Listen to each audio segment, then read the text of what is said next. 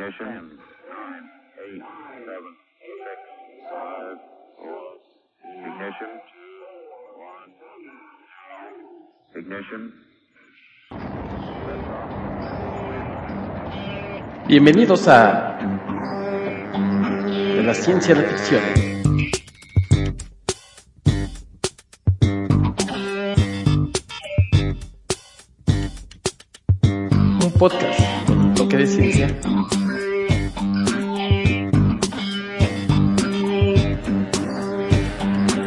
Mucho de ficción.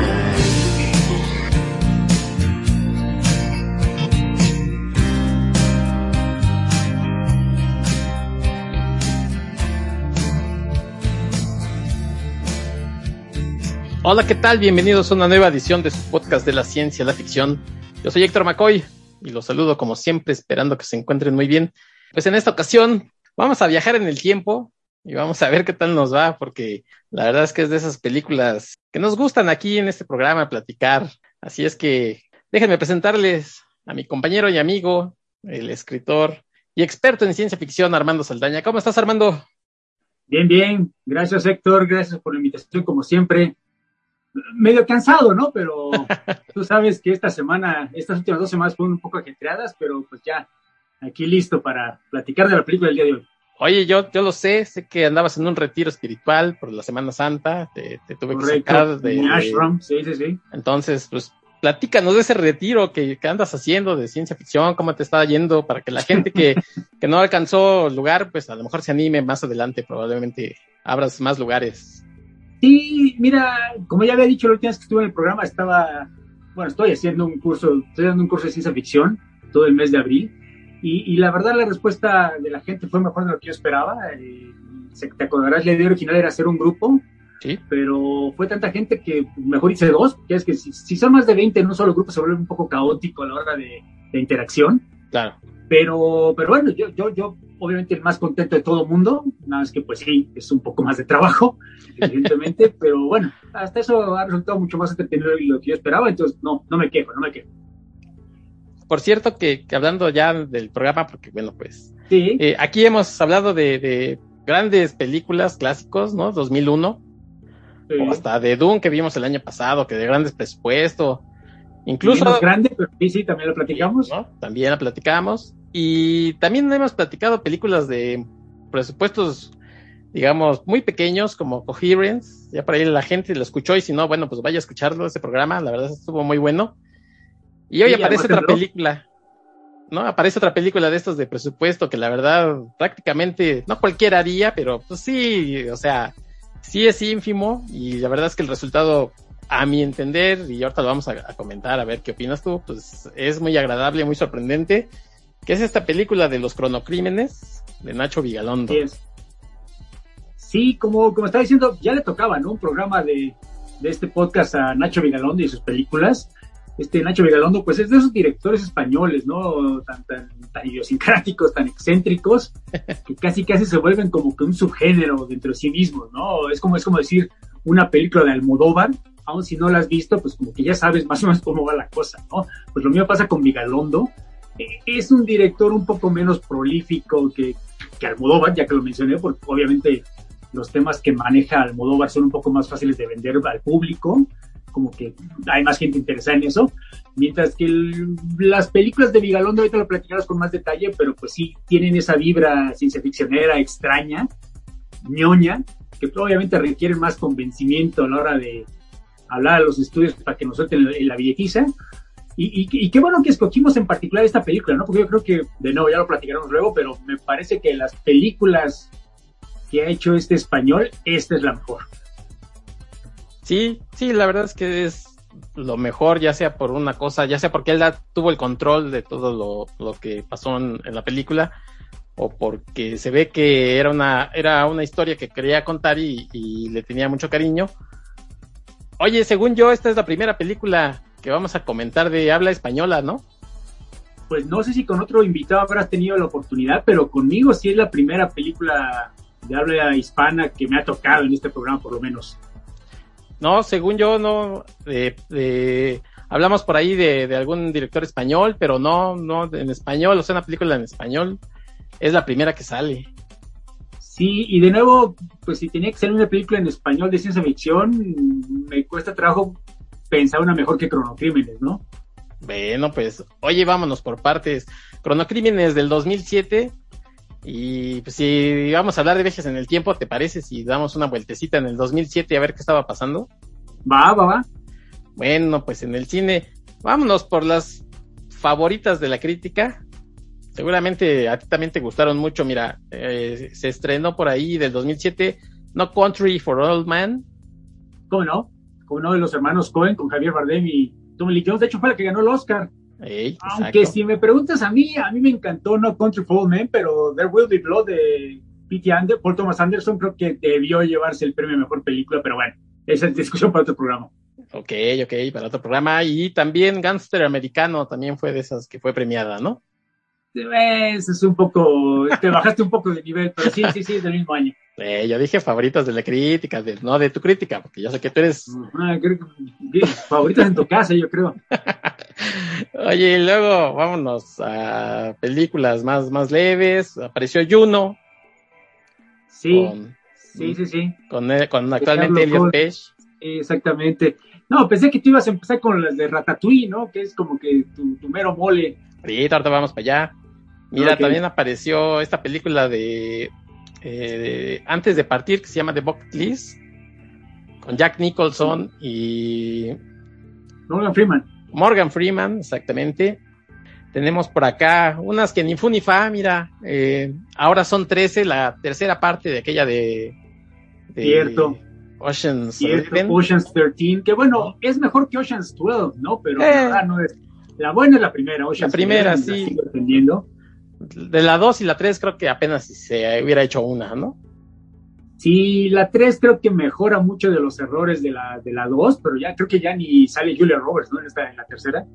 Pues, igual que la primera apenas sale, que de hecho creo que es donde está embarazada, ¿no? Ya ni sale, creo. Bueno. Bueno, pues, pero por lo menos sí sale, digo, sí tiene que ver con la historia, no está nomás ahí de ahí Candy como en la segunda, que no, de hecho es en la segunda cuando está embarazada, ¿no? Y en la tercera es donde sale Catherine Zeta Jones, creo, ¿no? Entonces, Sí, y Al Pacino, y- sí, no, no, digo, Sí, los elencos siempre han sido buenos de esas películas, ¿no? Sí. Pero, pero, o sea, la verdad, la buena es la que se defiende muy bien, las otras dos, que bueno, sí, adelante. si tienen que ver una, pues vean la primera y ya.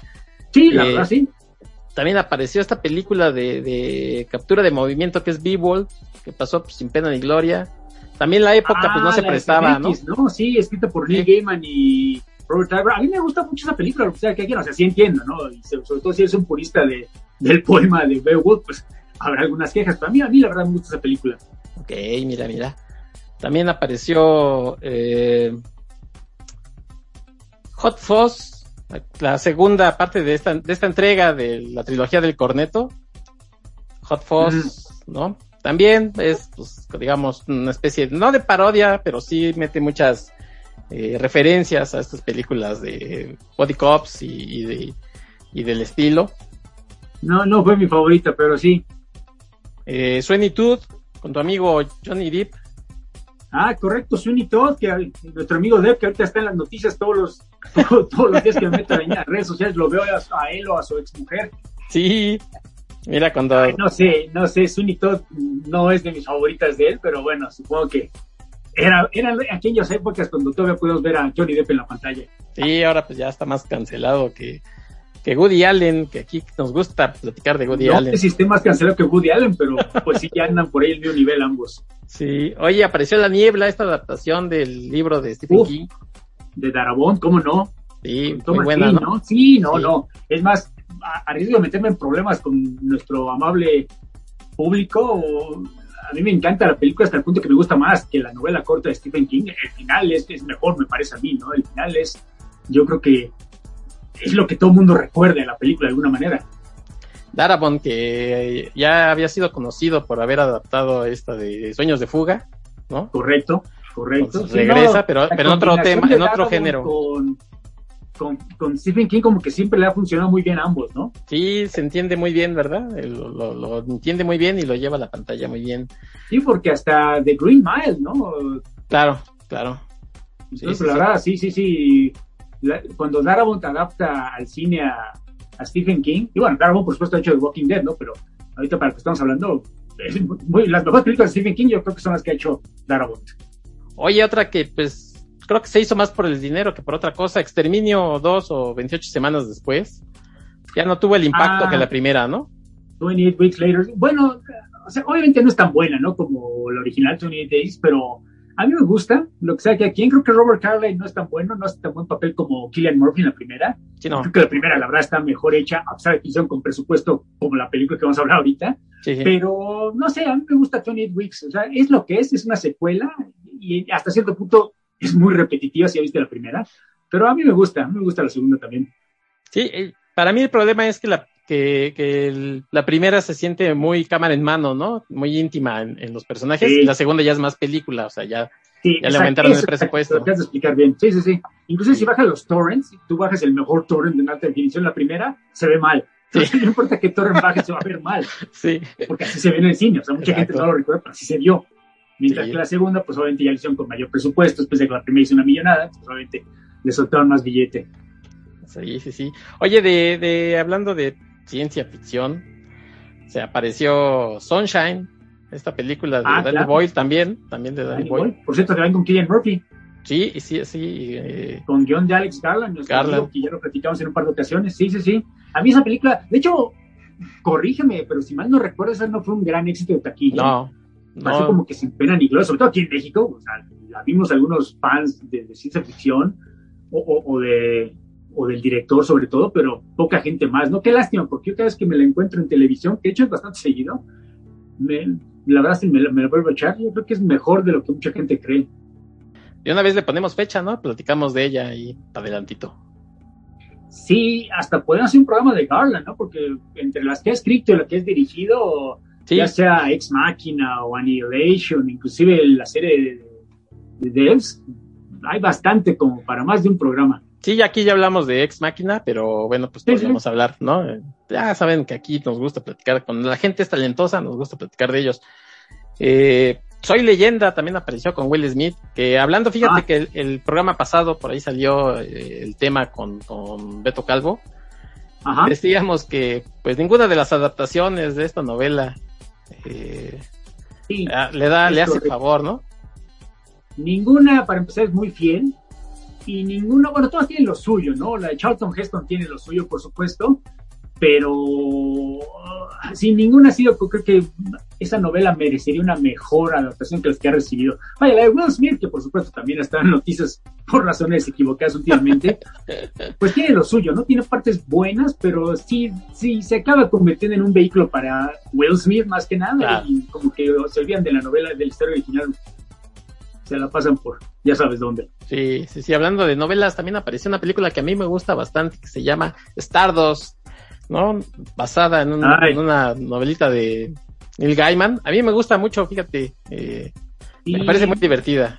Yo, eh, conozco la novela en prosa de Gaiman, pero originalmente era un cómic, era una novela gráfica, más bien un, Sí. un libro ilustrado. Ilustrado, Tenía la de Charles Best. Era cuando existía Vértigo, de ese te acordarás tú, fueron cuatro numeritos. Es una de las mejores historias que ha escrito Gaiman. La película, o sea, entiendo que no podían adaptar todo, pero si has leído el cómic y luego ves la película, sí, ay Dios, o sea, no estoy seguro qué, qué fue lo que alguien decidió, pero, o sea, se lo pongo así, el personaje de Robert De Niro, o sea, no tiene nada que ver, ¿no? Con lo que, Sí, está no. pasando en el, cómic, pero bueno. Claire Danes hace buen papel, y digo, es, buena película, ¿no? Pero, o sea, yo no soy de esas personas que tú sabes que a, a fuerza quiero que Purista, la película sea ¿no? idéntica al cómic, pero caramba, si hay buenas razones, ¿no? Y aquí las razones por lo que hicieron, no estoy seguro que beneficiaron en nada el producto final. Bueno, a mí me parece divertida y por ahí sale Charlie Cox, que, años después, años Correcto. después, haría de Daredevil. Hablando de Daredevil y cómics, fue un año en el que se hicieron algunas películas eh, basadas en cómics, fíjate, eh, yo no sé si para bien o para mal, se hizo Spider-Man 3, ¿Cierto? ¿no? Sí, cierto. Pues ahora ha sido... La menos buena del original Toby, ¿no? Pero bueno. Ha sido medio revalorizada, no sé por qué, seguramente por la nostalgia, pero pues no. Sí, la menos buena. Y Sí. ahí vámonos. Para no meternos en problemas, digamos que es la menos buena y ahí lo dejamos. Y ahí vámonos para abajo, fíjate. Se hizo Ghost Rider con tu amigo Nicolas Cage. Ajá, sí. Eh, apareció Los Cuatro Fantásticos y Silver Surfer. No, me está rascando el fondo del barril. Había otras mejores películas. Oye, y se- eh, también apareció 30 días de noche en esta Correcto. película basada en la, en la novela también gráfica de Steve Niles y Cómic, Ben Temple Sí, de Niles y de- sí, sí, sí. A mí me gusta la, la, la novela, la película, pues, eh, bien, no sé, eh, no me, no me encantó tanto, pero el, el- de hecho el cómic se volvió toda una saga, ¿no? Toda una serie. Sí, no, no, de- sacó toda una franquicia de Steve Niles. Yo siempre he pensado, no estamos sacando un poco el tema, ¿no? Pero yo siempre he pensado que Steve Niles es un escritor con grandes ideas, o sea, grandes premisas, pero muy pobre ejecución. Yo creo que lees la premisa de todas sus miniseries que, que, que salieron y, wow, sí, muy interesante. Y luego lo lees y, ay, Dios. O sea, si no es por el dibujante, porque hasta se consigue buenos dibujantes siempre, la verdad, la mayoría de sus cómics pasarían al olvido. Pero 30 Days of Night es como que un muy buen ejemplo de lo que estoy diciendo, ¿no? La idea es de que como hay 30 días de no, o sea, la- las noches duran mucho más en, en el norte, en, en los polos, obviamente, pues tiene sentido que haya vampiros allá, ¿no? Como que a nadie se le, ocurrió, se le había ocurrido algo tan sencillo. Pero lo que hace con la idea, no sé, salvo tu mejor opinión, mm, de- o sea, es básicamente una película de vampiros, zombies atacando al humano y ya eso es todo. Ya lo hemos visto muchas veces. Sí, y por ejemplo el arte de Temple Smith también es con un gusto adquirido, porque es un arte raro y hay gente que Bueno, no le me gusta gusta. mucho. Sí, a mí también, pe- pero me costó, o sea, al principio lo veía raro, así como que eh, anatómicamente feo, porque pues no es, no es, Bueno, pero es que Sí. tú eres de la escuela de Rob Liefeld, eso es distinto, ¿no? Pero pues, a mí sí me gusta mucho ese estilo locochón, Sí, muy sí, estilizado, muy expresionista. muy rayita, De hecho, así. En una década anterior había trabajado mejor en Vertigo, ¿eh? Ah, mira. Y entonces eh, la adaptación sí a la, a la serie, la verdad es que pues hace lo que puede, ¿no? Como dices tú con el guion, también es una película que no tiene mucho que, que, que sacarle, y pues ahí sale también la película. Sale Ratatouille, favorita de, de Pixar. Sí, sí, sí, la favorita de la academia, ¿no? Porque como de costumbre ganó el Oscar y se lo ganó Persepolis, ¿no? De Satrapi, que a mí no, o sea, a mí me gusta Ratatouille, de hecho soy fan, pero que no, no, no, o sea, no mamen, por usar otra palabra. O sea, ¿cómo no le dan el premio a Persepolis? No, no, o sea, ya no, lo voy a, ya no voy a discutir, ¿no? Pero por favor. Bueno, me consta que yo también soy fan de Ratatouille, lo he dejado claro en este programa. Vayan a buscar todos los otros programas para que en, en los que yo he dicho que me gusta Ratatouille. Oye, pues estás hablando de películas de cómics de ese año, te, te olvidaste de 300, ¿no? Ah, ¿sal- ¿también salió 300 ese año? Sí, claro.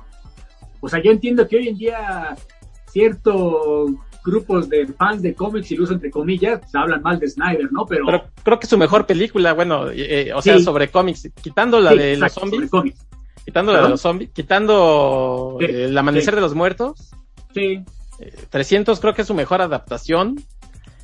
Y a mí, a mí me gusta, me- y en su momento me gustó mucho, tiene mucho que no la veo, la verdad, pero me gustó mucho y, y me parecía un director bastante interesante en ese entonces. de acuerdo, de Y- acuerdo. Sí, no, básicamente agarra el cómic de Frank Miller y lo usa como storyboard. O sea, si ha Sí. el cómic, reconoce inmediatamente no solo la historia, sino las escenas mismas, las, las, las calca, ¿no? En la pantalla. sí. Creo que es un gran, gran trabajo. Sí, obviamente es difícil no mencionar lo que hizo después Zack Snyder, que obviamente divide mucho, polariza mucho a la ñoniza, pero um, yo, a mí yo sigo defendiendo 300, ¿no? Me parece que es una gran, gran película. Sobre todo ves la secuela y te das cuenta de lo buena que es la primera, ¿no? Porque qué bruto. Nada Y que sa- ver, ¿no? sabes que yo creo que, que alguien ahí de su, de su grupo, de sus amigos, su familia, no sé quién le dijo, oye, este trabajo que hiciste calcando, como tú lo dices, calcando las páginas fue maravilloso, eh, visualmente es eh, impactante, y entonces él se creyó que eso es lo que tenía que hacer en todas las películas. Y, y creo que en, en Watchmen, en las de la, de la Liga de la Justicia, de Batman, Superman, bla, bla, bla, es lo que hace, toma viñetas, las hace eh, visualmente muy bonitas, muy padres, pero atrás no tiene historia, ¿no? Creo que eso es lo que hace Zack Snyder. La verdad es que visualmente te puede apabullar, pero no, no, no, no transmite realmente, creo que una historia o emociones. Bueno, en, en la de Watchmen por lo menos no solo calca las viñetas, sino que calca todas las viñetas, entonces en cierta forma sí hay una trama, o sea, la trama que ves en el cómic de Alan Moore es patológicamente fiel, la película al cómic, hasta el punto que puede ser hasta quizá demasiado fiel, pero bueno, eso es otra discusión. Sí, no, ya lo que uno piense sobre el famoso Snyderverse, pues es ya opinión de cada quien, ¿no? Pero regresando al punto original, yo creo que 300 se defiende y se defiende muy bien. Oye, ¿te acuerdas cuando hablábamos de, de Valerian, del, del intro de Claro. Valeria? El Sí, intro de el intro de, de Watchmen también es padrísimo, ¿no? Con esta Ah, canción cómo no, de claro, sí, sí, sí, sí, estoy de acuerdo contigo, es una perfecta analogía. De hecho, sí, empiezas viendo los primeros minutos de Watchmen con los créditos, bueno, la los créditos y tú, pues, tú nos, estás seguro que es una obra maestra, ¿no? Y obviamente lo que viene después, pues no fue una obra maestra exactamente, pero bueno, sí, inicio es, es, es inolvidable, ciertamente. Bueno, oye, ya, ya no salieron más cosas de cómics porque ya no tengo yo nada apuntado y no quiero que me regañes eh, delante de la gente. ¿No? ¿Ya fue todo? No, de cómics sí, Ah, hubo, bueno. hubo más películas interesantes, ¿no? Pero de cómics que yo recuerdo, digo, tampoco investigué, pero Bueno, pues sabes. bueno, salió la película, según yo, ¿Cuál? corrígeme, pero la película de los Simpson es También, de sí, 2007. sí, sí, Bueno, no 2007. es sí. exactamente de los cómics, obviamente, ¿no? Pero tiene que ver. Sí, lo que pasa es que también no es una lista exhaustiva, ¿no? Pues nos vamos a echar aquí dos días. Ah, no, no, claro, claro, claro, claro. Pero Ahora, bueno, ya soy muy honesto, yo no soy muy fan de la película. O sea, soy fan, confeso, de los cinco, bueno, las primeras diez es temporadas. un, ¿no? es un episodio extendido y como muchos episodios, pues tiene sus altas y sus bajas, ¿no? Sí, pero un episodio de los Simpsons pues, te mata nada más media hora, ¿no? Si no, Sí, no te gustó, no pasa nada. Te mata casi dos horas y la verdad no es de los buenos. Es que cuando dije extendido era eh, analogía de estirado, estirado a lo máximo. Sí, no, la versión extendida de Peter Jackson de un episodio de los Simpsons. No, ya quisieran, ¿no? O sea, yo me, yo me aviento hasta las del Hobbit extendidas y no me aburro. Los Simpson hay veces que sí agarra el teléfono. Sí, bueno, yo no la he visto tantas veces como tú. Yo la he visto creo que dos o tres veces, y eso porque me la encontré en la televisión. No, no, no, no quiero volverla a ver, la verdad. Ya así me aviento el cochino araña, ¿para qué te miento? Oye, ya para, para cerrar, pues apareció también Sí, sí. otra película española, El Arfanato, producción de Guillermo del De Toro, Bayona, ¿Cómo no? ¿Cómo no? Bayona, muy buena, ¿no? A mí me gusta muchísimo. Sí, sí, me sí. gusta muchísimo. Obviamente Bayona es alguien que se dedica más al cine de terror, pero si no, si este fuera un podcast dedicado al, al terror en vez de la ciencia ficción, yo creo que Bayona iría mucho antes, ¿no? Que, que, que. O de cine, ¿no? O sea, por lo menos de cine ya hubiera salido también Bayona, es muy bueno. Sí, sí, por supuesto. Bueno, Sí. ya, ya, ya para terminar rapidísimo, no sé si recuerdas la de Zodiaco, la de David Fincher, también es de ese año. Ah, ok, sí. Y, y por desgracia, pues como que fue ignorada, ¿no? Por, por la crítica.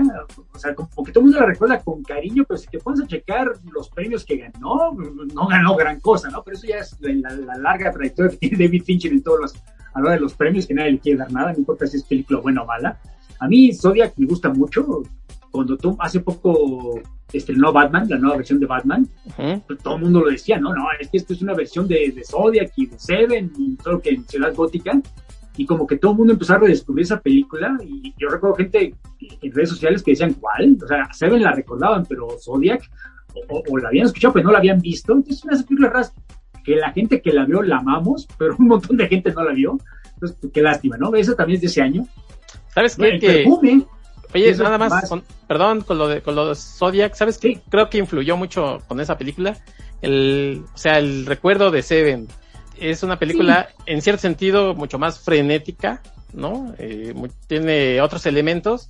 Entonces pensaban que cuando, cuando leían más o menos la sinopsis, "Ah, hay un asesino serial, decían, ah, va a ir por el estilo, y no lo es, es una, es una historia totalmente diferente. Entonces creo que, que le afectó eh, la influencia de, de Seven, ¿no? En la gente. Sí, no, y además, te soy honesto, mucha gente a lo mejor va a estar en desacuerdo conmigo, la gente que la ha visto en Zodíaco, quiere decir, pero yo siempre he pensado que Seven es mejor, creo que está Sí, mejor escrita, está mejor narrada, la de Zodiac a mí me gusta mucho, pero de nuevo, hay partes, digamos, lentas, hay partes no tediosas, pero sí muy lentas, no estoy hablando de un par de minutos, sino de escenas largas, Eh, se vuelve una película que sí hay, hay que, digamos, sobrevivir más que disfrutar, a diferencia de Seven, que si Seven estás clavado a la pantalla las dos horas que dura y, y sales satisfecho, ¿no? Mientras que Zodiac es muy buena, pero de nuevo es como, le exige un poquito más al espectador, me parece a mí. Totalmente de acuerdo, sí, sí. Ya, perdón, continúa. ¿Qué, qué, qué otra película ibas a comentar? Ah, no, nada, iba a mencionar rápidamente la del perfume, Ah, esta película con Dustin Hoffman, que, que también salió Sí. este año. con Ben. También, por desgracia, creo que en México pues salió en la Cineteca y en el cine Tonalá y en algunos cines muy exclusivos, o sea, como que vieron como cine de arte, y si etiquetas aquí en México algo como cine de arte, por desgracia, es como que el, el- el beso de muerte para la película. Creo que no mucha gente la vio, creo que más gente la vio en televisión cuando salía en, en los canales Golden Choice, pero es otra película que a mí me gusta mucho. Ese eh, Patrick es Susky, una ¿no? Exactamente, Sí. exactamente. Sí, no, y pa- a mí se me hace una buena adaptación. Yo, yo leí por ahí del, de, mis juventudes, el perfume, este, Sí. me gustó bastante. Y cuando vi la adaptación de esta peliculita que dices con este muchacho Ben Henshap, no me acuerdo cómo se llama, Ben Whishaw, sí, sí, correcto. eh, me pareció bien, ¿no? También tiene unas escenas muy padres. Sí. Sí, sí, O-. Obviamente no es para todo el mundo, ¿no? Porque No. es este muchacho que empieza a matar mujeres para eh, poder extraer literalmente el, el- el olor, ¿no? Para tener un Sí. perfume perfecto. Obviamente no es una familia, no es una película para toda la familia. A mí me gustó mucho, la verdad, Sí, la- las y- veces que la he visto. Y transmitir eso, o sea, esa ese como sensación del olor y todo, pues no es fácil, ¿no? Es una película hasta cierto punto complicada, creo yo. Sí, sí, sí, no, la verdad está muy bien hecha. Ojalá más gente la habría visto. Pero bueno, ya, ya para terminar, Es- no, no, no es que secreto. tuvo que haberse Sí. hecho en odorama. Ah, bueno, y te metiste para hacer tu chiste nada más. Perfecto, perfecto. No, bueno, pues es que el odorama, ¿no? Era, era aquella tecnología que fue de los 70, finales de los Sí, 70. correcto. Pero ya, Dos ya o para terminar mi intervención de esto, yo la única última película que recuerdo de ese año es la de Across the Universe. No sé si la has podido ver tú alguna vez. Sí, de esta como tipo, la de hoy no me puedo levantar, ¿no? Con canciones de los Beatles. ¿Es esa? Esencialmente es eso. Sí, si no eres sí. fan de los Beatles, Pop, te va a ser insoportable la película. Sí. Pero yo como soy fan de los Beatles, no me molesta que la gente se entere. Yo, yo la disfruté mucho. Es con Eva Rachel Wood, esta, esta gran actriz. Y, y Jim Sturridge, de hecho, cuando estaba de moda, que, que era más o menos esa época, fines de, de la primera década del siglo, yo no sé por qué, él- bueno, sí entiendo por qué la gente la odia, porque pues sí, entiendo que mucha gente no es fan de los Beatles, pero a mí me gusta mucho esa película.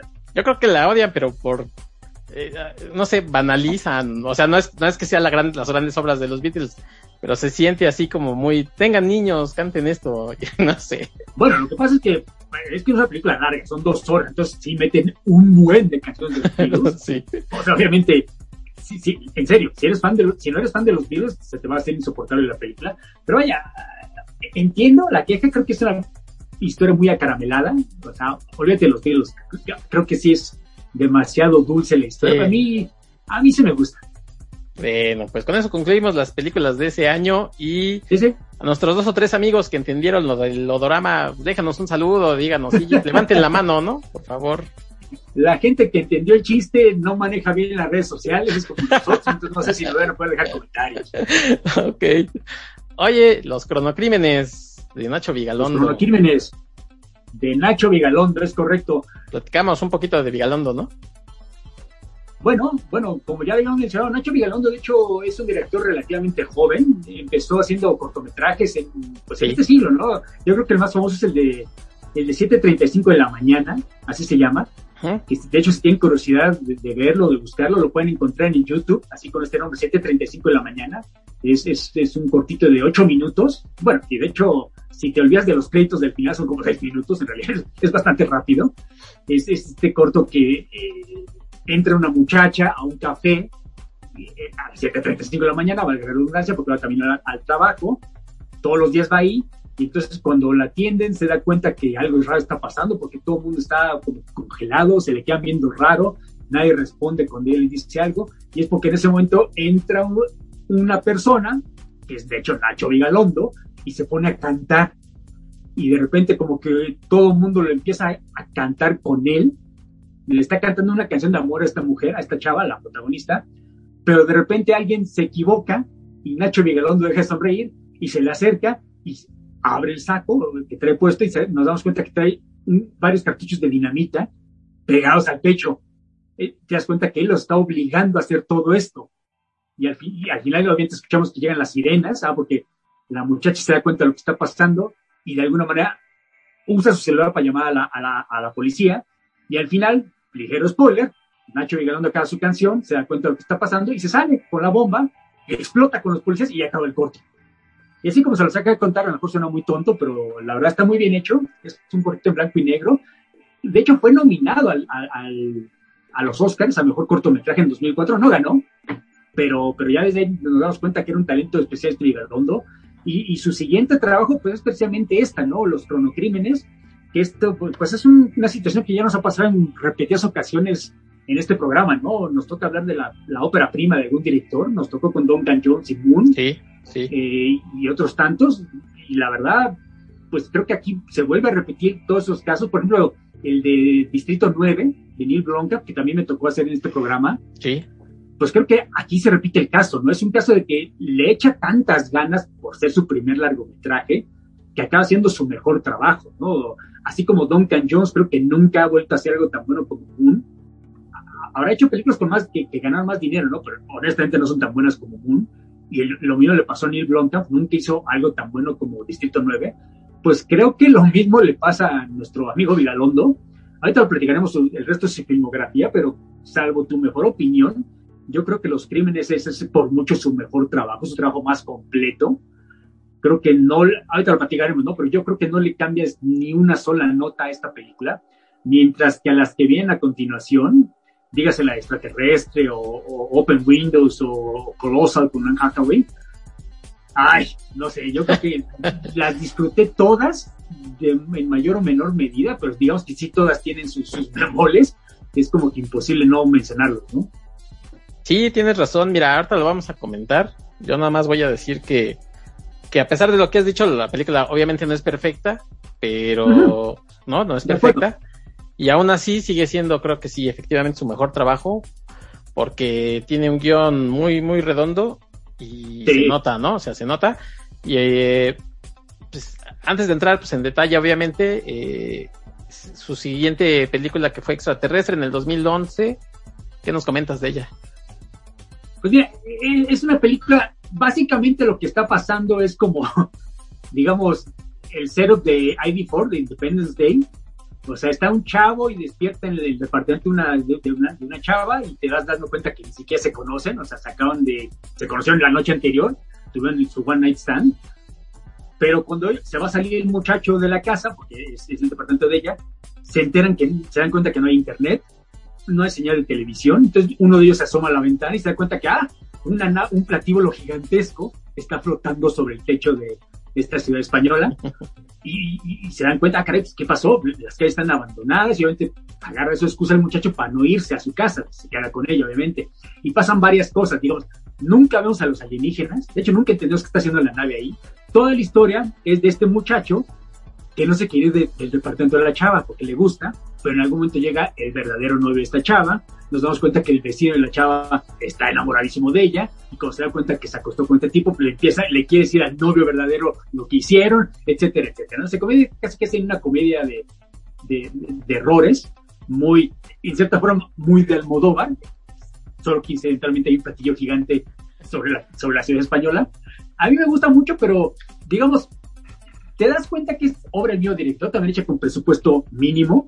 Básicamente todo ocurre en el departamento y, la escena del platíbulo casi casi la dibujaron con plumón en, el cielo. Se ve bastante chapita. Pero, no sé, creo que, por ejemplo, ahorita dijiste que esta película de cronocrímenes no es perfecta. Yo creo que es mucho mejor que extraterrestre, por ejemplo, porque el guion, ya que me sabes que es muy redondo, es infinitamente superior. ¿Sabes algo que el guion de, de, de, cronocrímenes, no sé cuántas neuronas se habrá quemado Vigalondo para hacerlo, pero la verdad, sí, es, sí es de quitarse el sombrero. Mientras que extraterrestre es una comedia de errores normal, es casi que es como una rom-com donde hay una astronave en el espacio, en el cielo, ¿no?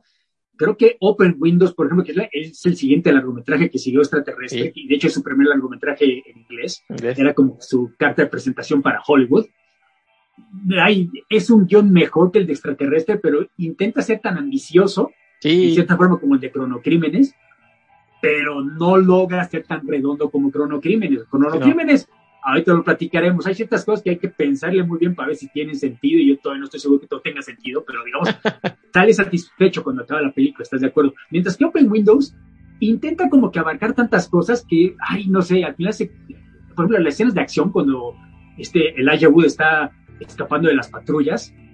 Sí, está emocionante, está bien filmado, sobre todo el, manejo de las cámaras múltiples, como que sí está ocultando los hoyos garrafales del guion, como que está ocultando varias, varios problemas. no quiero hablar mal de Open Windows, porque caramba, yo siempre he dicho que Open Windows, en cierta forma, fue como que el precursor de todo este subgénero de películas que ahora se han puesto de moda por la pandemia, que empiezan con, bueno, si te metes en lugares como Wikipedia, van a decir que la película Unfriended es la primera película donde toda la película ocurre en una pantalla de computadora.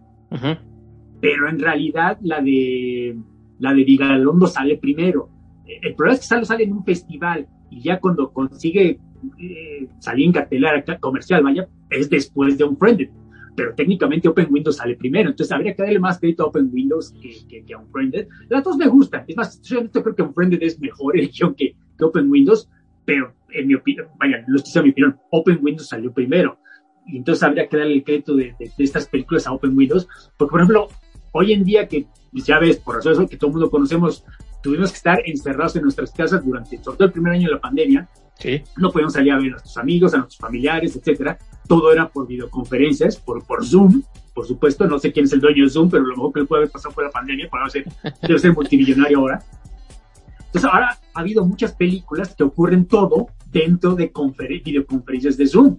Por ejemplo, The, Host, que salió el, el, año pasado, y todo el mundo estaba fascinado. Ah, miren qué idea tan ingeniosa. Toda la película en una conferencia de Zoom se aplicaba mucho a la situación que está viviendo en el mundo real, pero de hecho ya lo había hecho Open Windows, lo había hecho eh, eh, inclusive Cam hace un par de años que, hizo una premisa similar, ya lo había hecho, entonces digamos, no, no descubrió, redescubrió el hilo negro eh, la de Host, sino que más bien estaba copiando lo que hizo Open Windows, aunque de nuevo, creo que en mi opinión, por ejemplo, sí tiene algunos a según es la película de Open Windows. Tiene a Sasha Grey, por supuesto, que nadie se queja de eso, pero sí creo que no es un 10 la película, ¿no? Y, ya para terminar la filmografía de, de nuestro amigo Vigalondo, desgraciadamente no es muy prolífico, como lo dije, pues está la de Colossal, ¿no? Con, con Anne Hathaway, que es muy divertida, pero digamos es un humor muy negro, no sé si a todo mundo le vaya a gustar, por lo menos en Estados Unidos no fue éxito de taquilla, como, que la premisa era mejor que la ejecución, porque básicamente te la vendía Vigalondo como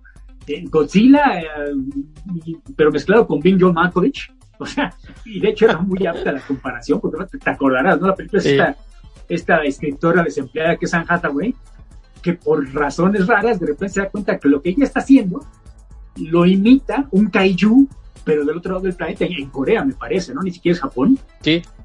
Porque el kaiju ataca a Seúl, perdón, y de repente vemos que uno de sus amigos también controla un robot tipo Ultraman que pelea contra el Kaiju, pero digamos, cuando Anne Hathaway se da cuenta que ella controla el monstruo, pues primero se divierte, ah, miren, Godzilla está haciendo lo que yo estoy haciendo, se mueve como yo y se pone a bailar, etcétera, etcétera, pero en algún momento le da un manotazo a un helicóptero y por supuesto el helicóptero es destruido y los pilotos mueren, y entonces ella se da cuenta, ay cabrón, ¿qué estoy haciendo? Esto, es grave, esto, es serio.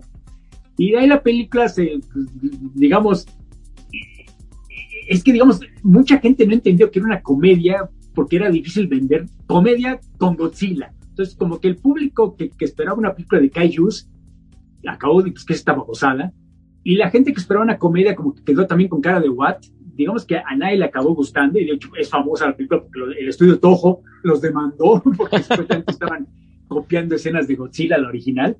Entonces, no sé, ya para acabar rapidísimo, creo que las películas de, de, de, de Vigalondo todas ofrecen algo, creo que son distintas a la mayoría del producto que está en el mercado, entonces nada más por eso es, bueno, creo que hay que aplaudir el esfuerzo, pero excepto Cronocrímenes, yo diría que las siguientes tres películas, que son las únicas que ha hecho, pues no son perfectas, ¿no? Mientras que la de Cronocrímenes, que ya dijiste tú que no es perfecta, me gustaría escuchar a qué te refieres, yo creo que sí, okay, o sea, por supuesto, ya lo explicaremos, está hecho con presupuesto cero, creo que hasta yo lo pude haber hecho, pero la verdad con con lo poco que, tenían a la mano, hicieron muchísimo, ¿no? Porque, o sea, no hay, no hay efectos especiales, no hay CGI, no hay, no hay pantalla verde, es más, ni siquiera hay efectos especiales prácticos, simplemente son un montón de actores y es puro guion. O sea, estoy de acuerdo que lo ves e inmediatamente te das cuenta que no tienen un centavo para hacer esto, pero para mí eso no es un defecto, ¿no? Para mí que sea una película tan, tan cautivante con cero de presupuesto, la verdad, más mérito tiene, en mi opinión. Sí, ahorita, ahorita ya vamos a entrar en ella. Mira, eh, de Open Windows, a mí me pareció más que es el, el como dices tú, este idea de quererla presentar todo a través de pantallas. La película básicamente es sobre un tipo que tiene una página, o por lo menos así empieza, tiene una página dedicada a una actriz a la que admira mucho, como muchos de nosotros que, que al, pues nos gustan ahí ver eh, fotos de nuestra actriz favorita, este tiene una página dedicada a ella, supuestamente la va a ver eh, pero no la ve, y entonces alguien por ahí le, empieza como a decir, no, pues véngate, ¿no? Y empieza a... Sí, porque supuestamente él ganó el concurso para una cena con él. Para una cena, sí. Pero cuando está hablando con, y ya fue, viajó hasta San Antonio para la cena y y de repente hace una llamada y le dicen, no, pues, ¿sabes qué? La actriz canceló todo. Ah, claro, ¿cómo que lo canceló? Pues acaba de llegar, no, pues lo canceló. Y entonces, en efecto, como tú dices, el tipo este le dice, a través de la computadora, obviamente, porque todo ocurre a través de todo la, la, computadora de este, de este, chavo. No, pues chava es medio, es una hija de la chingada, es más, te canceló, nada más parece con su novio, que ni siquiera es su noviecito oficial, es su agente con el que se está acostando. Y, y obviamente el, el, protagonista, que es Elijah Wood, que es el perfecto con cara de Lelo. Ah, no, ¿cómo está esto? Y, y, y, la voz le dice, no, ¿sabes qué? Es una hija de la chingada, véngate. Entonces, como es un hacker, aparentemente el que le está hablando, mira, con este programa te puedes meter a su teléfono. Y ya puedes ver mm. su cama, ella cree que está apagada la cama, entonces puedes ver todo lo que está haciendo ella. Y puedes ver todos los mensajes que le manda a su noviecito y al otro novio, y puedes escuchar sus llamadas. Es como que esta fantasía boyerística de poder espiar todo lo que está haciendo esta chava, esta actriz que, que, que conocemos solo de lejos. Y obviamente el protagonista como que está siguiendo toda la corriente, ¿no? No le queda de otra y mientras va avanzando la película te das cuenta que, que, lo está controlando, tiene intenciones más siniestras, y luego, ligero spoiler, te das cuenta que el mismo Elijah Wood no es quien sí, dice que, que es, es, también Ajá. que él tiene su propia agenda. Entonces, digamos, está bien escrito, estoy de acuerdo, pero de nuevo, en mi opinión, creo que el guion intenta hacer más de lo que puede. Creo que en algún momento se le escapa de las manos. Y luego tiene como 20 minutos de más, ¿no? O sea, llega el momento en el que dices otra vuelta sí. de, de otra, ya y es una lástima porque de nuevo, sí. esta era la carta de presentación de Vigalondo en Hollywood. Sí. O sea, obviamente la gente ya había visto sus películas, si no, no lo habrían invitado a hacer algo en Hollywood. Pero digamos, esta era como que su entrada al mainstream, para que el público norteamericano lo conociera. Y pues no es la mejor película sí, que oye, hecho, Oye, que, que, curioso que mencionas a Duncan Jones. Por ahí él, eh, Vigalondo menciona en algunas entrevistas que le ofrecieron precisamente hacer código fuente porque entrar a Hollywood, pues hay que pagar cierto derecho de piso. Esta no claro. es un encargo, un encargo, pero sí es, a ver, tenemos estas cosas, ¿qué quieres hacer, no? Entonces dice que le, que le pidieron hacer Código Fuente, película que terminó siendo Duncan Jones con eh, Gyllenhaal, con Gyllenhaal, Jack. Sí. Ajá, por aquí la comentamos un poquito también cuando hablamos de Moon. Y también eh, le ofrecieron, él comenta que estas, oh, entre otras, que, pero él comenta estas dos, eh, Battle for LA, eh, Batalla por Los Ángeles también, y dijo, no, yo pues honestamente sí. les pedí algunos cambios y ellos no aceptaron, pues me fui, así es que terminó siendo Open Windows, que, que ya le, ahí sí le dieron chance de hacer más cosas, incluso es como una coproducción, ¿no? Con Canal 5 de, de España. Sí, en realidad, bueno, y estás de acuerdo, era como que el morbo de la gente por ver a Sasha Grey, Sí. Que, que, que, en caso que mucha gente no esté enterada, Sasha Grey originalmente era conocida por ser actriz porno. Sí. Hasta que eventualmente empezó a actuar en películas ya, ya verdaderas películas, digamos. Salen películas con, con, con el director de, de Ocean's Eleven, con Soderbergh. Soderbergh. Eh, hizo The Girlfriend Experience. Y la verdad, lo que sea que aquí en Sasha Grey resultó ser una buena actriz. Digo, tampoco es Meryl Streep, ¿no? Pero es una buena actriz, no solo, no, no solo una mujer muy guapa, sino tiene talento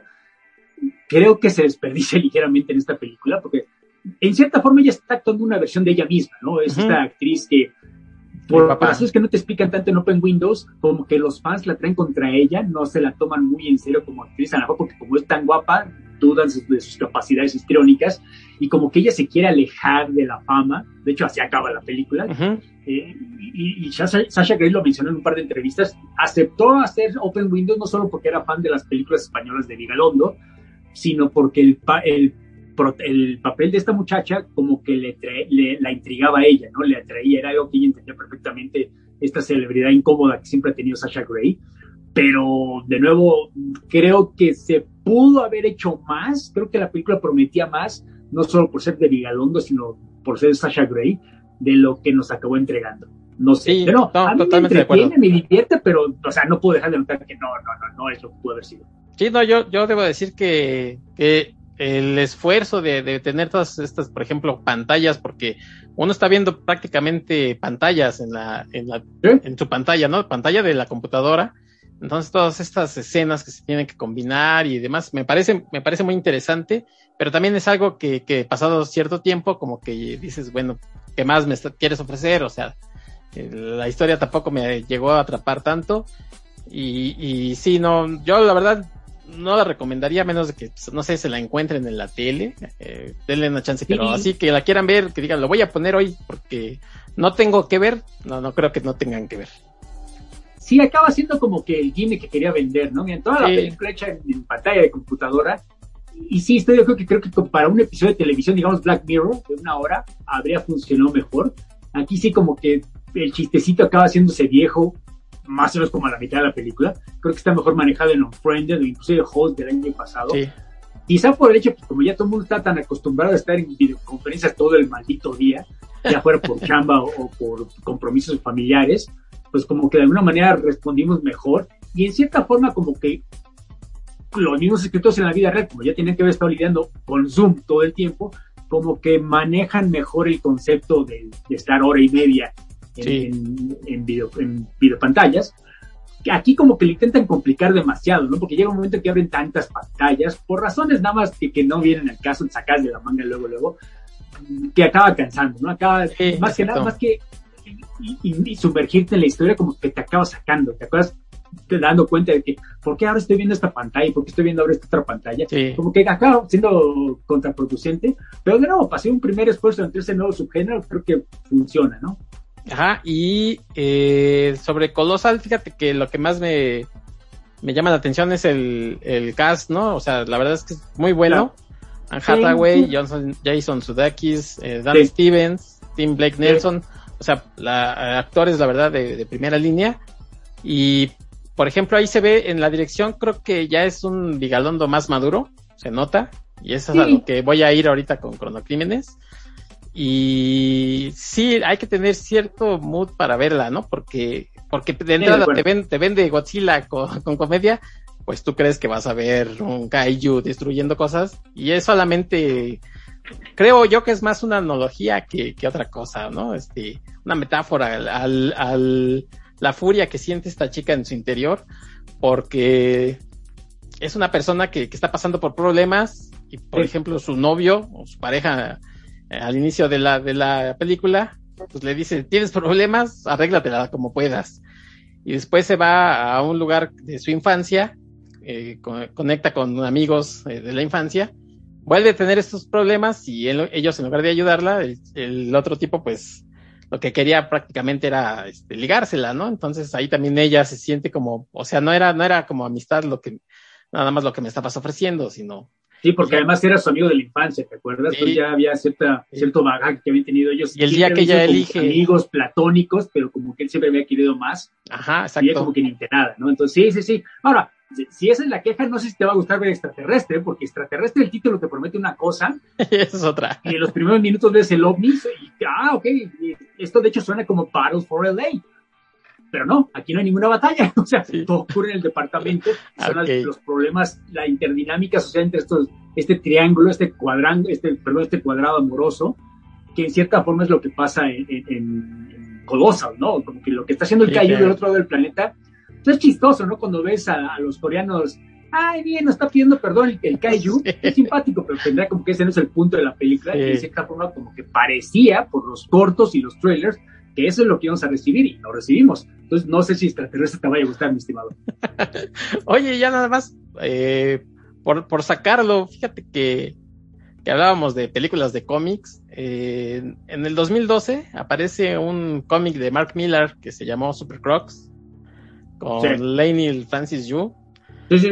eh, y que aparentemente iba a, a rodar la película de Galondo eh, el año pasado salió una serie eh, de anime. Yo, yo la estuve viendo, la verdad es que me gusta, a mí me gusta el cómic, o sea, se me hace entretenido, no es una gran maravilla, pero él, él iba a ser el encargado, eh, se encontró con, con Mark Miller, dice que, pues, que con trabajos habla el inglés, y Mark Miller habla inglés, pero de ese de que trabajoso porque es escocés, entonces habla así, ¿no? Como que, como que ladra.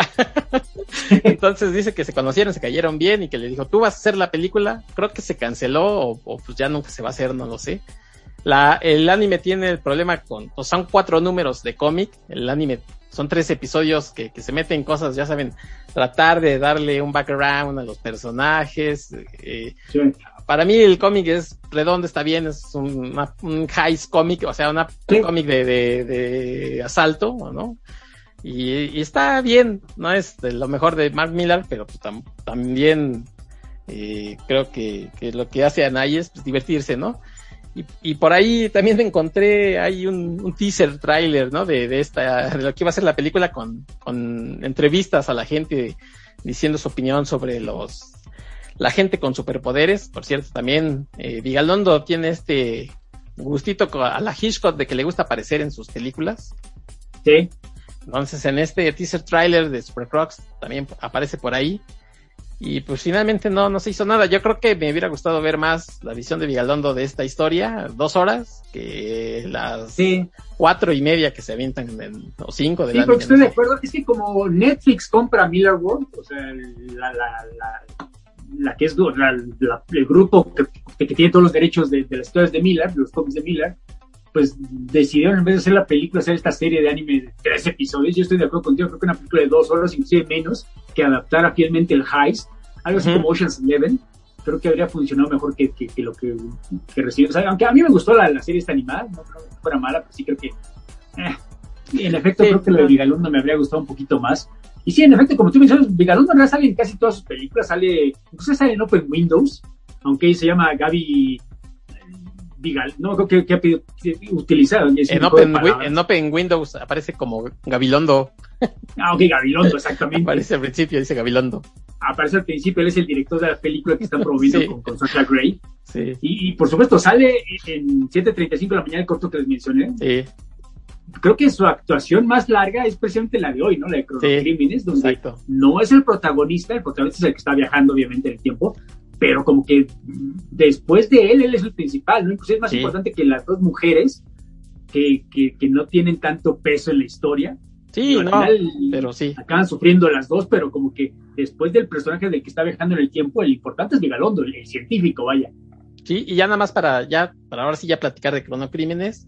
Eh, Vigalondo es un nerd, él se confiesa que es de hecho más lector, de, más lector de cómics que de, que de que, por ejemplo, una persona que le guste el cine, yo por ahí estuve escuchando una entrevista y decía, si vas a mi casa van a encontrar una, una naquel con películas y 10 con cómics, ¿no? Con, porque es lo que a mí me gusta, yo soy lector de cómics, eh, por ahí decía que también estaba entrando mucho al manga.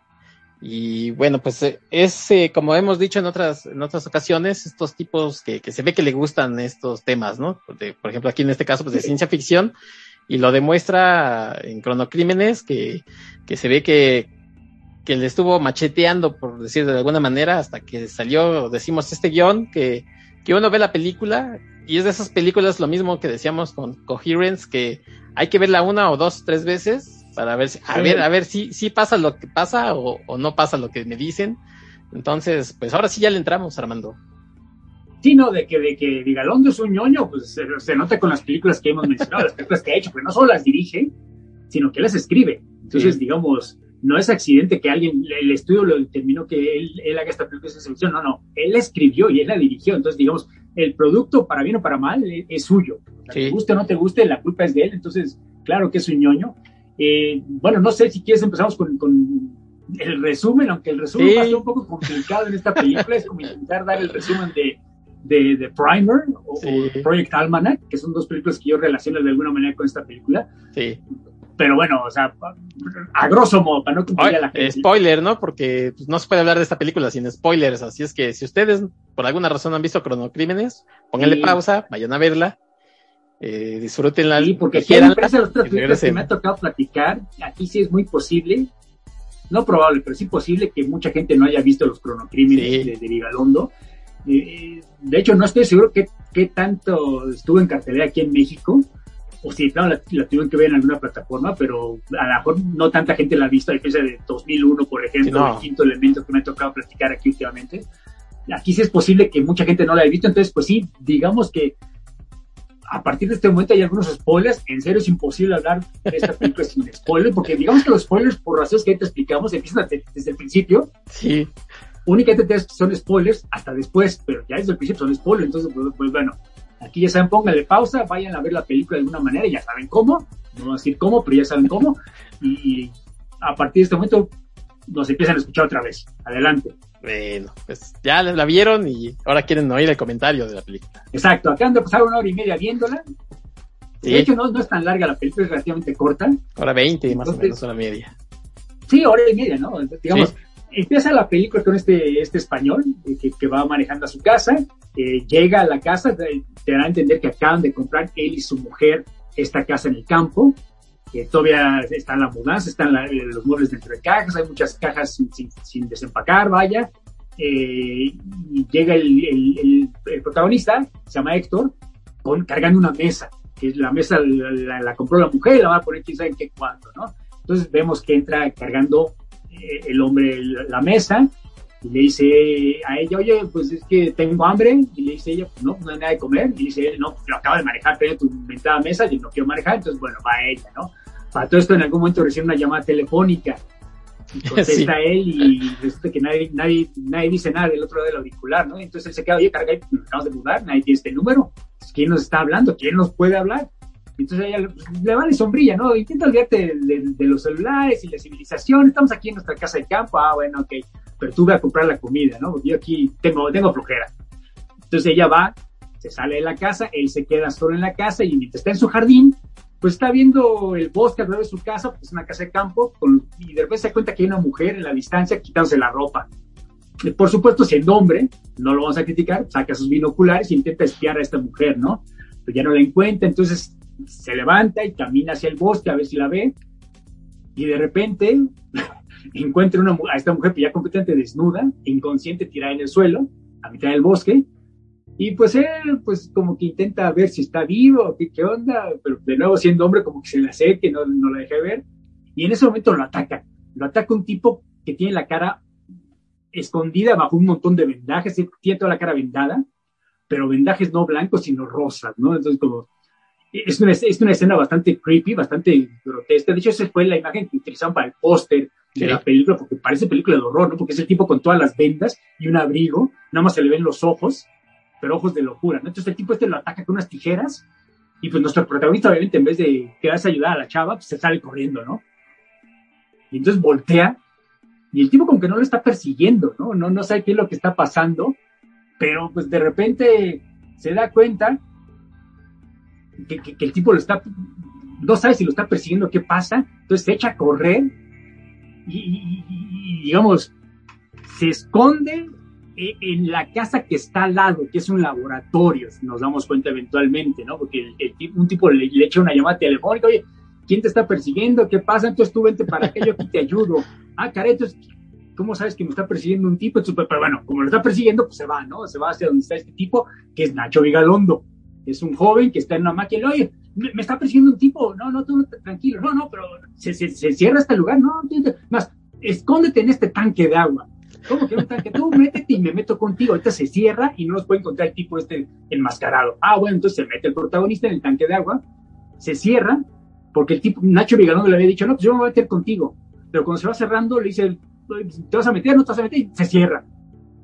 ¿Qué está pasando? Se vuelve a abrir el tanque y nuestro protagonista sale casi ahogado, ¿no? Porque estuvo ahí sumergido en el lago un rato. Eh, Oye, ¿por qué me cerraste, hijo de la chingada? ¿Qué pasó? No, no. Entonces se da cuenta el protagonista que, ha ah, bueno, que algo pasó, ¿no? Porque sale del laboratorio, ve a su casa y ve a un tipo. Ah, caray, ¿quién está en mi casa? Entonces se pone los binoculares y se da cuenta que es él mismo cargando la mesa y ahí está su esposa. Y es cuando el científico le dice, es que, ¿qué crees? Regresaste en el tiempo, regresaste en el pasado.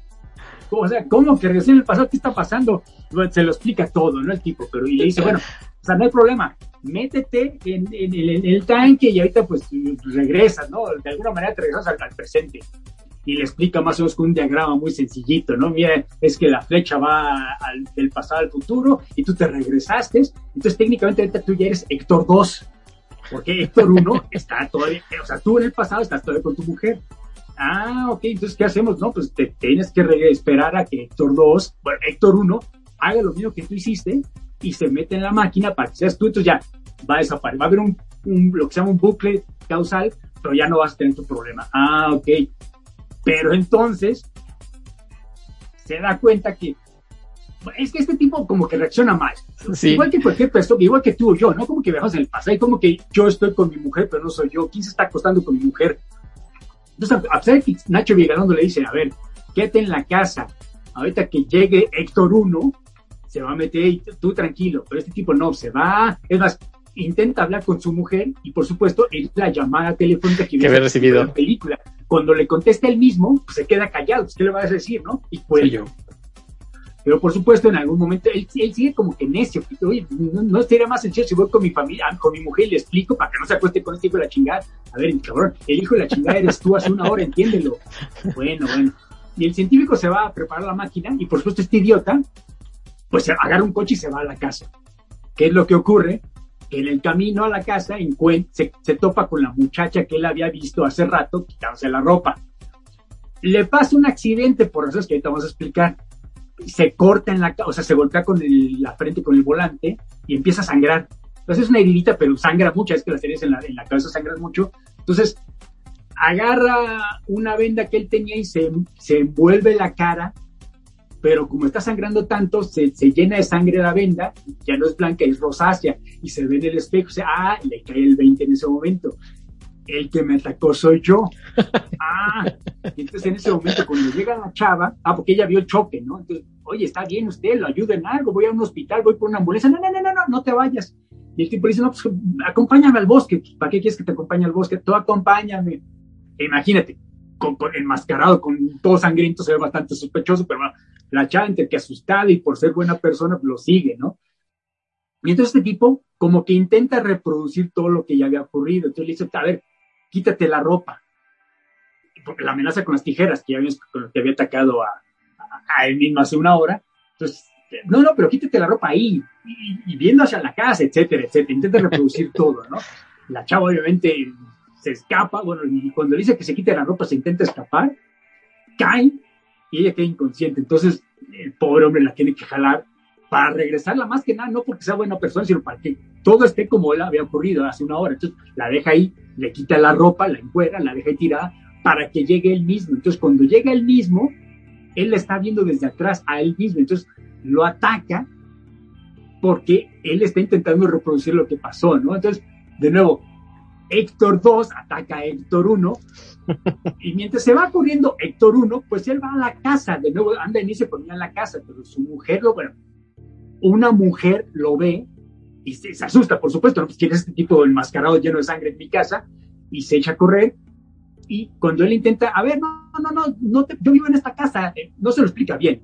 Entonces, la mujer se sale corriendo, se cae por el techo porque está intentando escapar por una ventana del otro lado de, la casa, se cae y se mata. Entonces, cuando él se asoma, ve que ya se rompió el cuello y por el peinado piensa que es su esposa que ya regresó de traerle la mentada cena. Entonces, ay, no puede ser, qué estúpido, acabo de matar a mi propia mujer. Entonces, cuando regresa al laboratorio, dice, Nacho Vigalón, bueno, ya, ya, ya quedó esto resolucionado, ya, ya regresaste al Héctor uno ya regresó al pasado, entonces tú ya vas a estar, el único Héctor eres tú.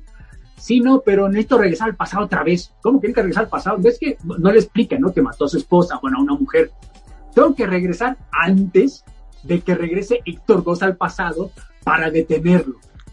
No, o sea, ¿cómo? no se puede, no, ¿cómo no se va a poder, cabrón? O sea, regreso 40 segundos antes. Y cuando lo intenta, no puede prender la máquina porque falta una pila. Porque que, ya vimos que Nacho Vigilando tiró afuera del laboratorio. Entonces le, le, dice, vamos a buscarla, cabrón, ¿por qué la tiraste? Y es cuando Héctor 2 le dice, oye, ¿por qué la tiraste? Si tú no sabías que yo me quería utilizar otra vez la máquina del tiempo, ¿por qué la tiraste? Entonces, digamos que lo, le pega, lo amenaza con las tijeras. Entonces Nacho Vigilando le dice, es que ya habías aparecido tú y regresaste al pasado y me dijiste que, o sea, Héctor 3 ya, ya regresó al pasado. Lo que tú quieres hacer ya ocurrió. Y él me dijo, no, de ninguna manera le permites a Héctor 2 regresar al pasado, porque no la va a regar peor. Y entonces, obviamente, se vuelve como que un, este revoltijo de que ya no sabes quién es quién o en qué parte de la historia estamos todavía.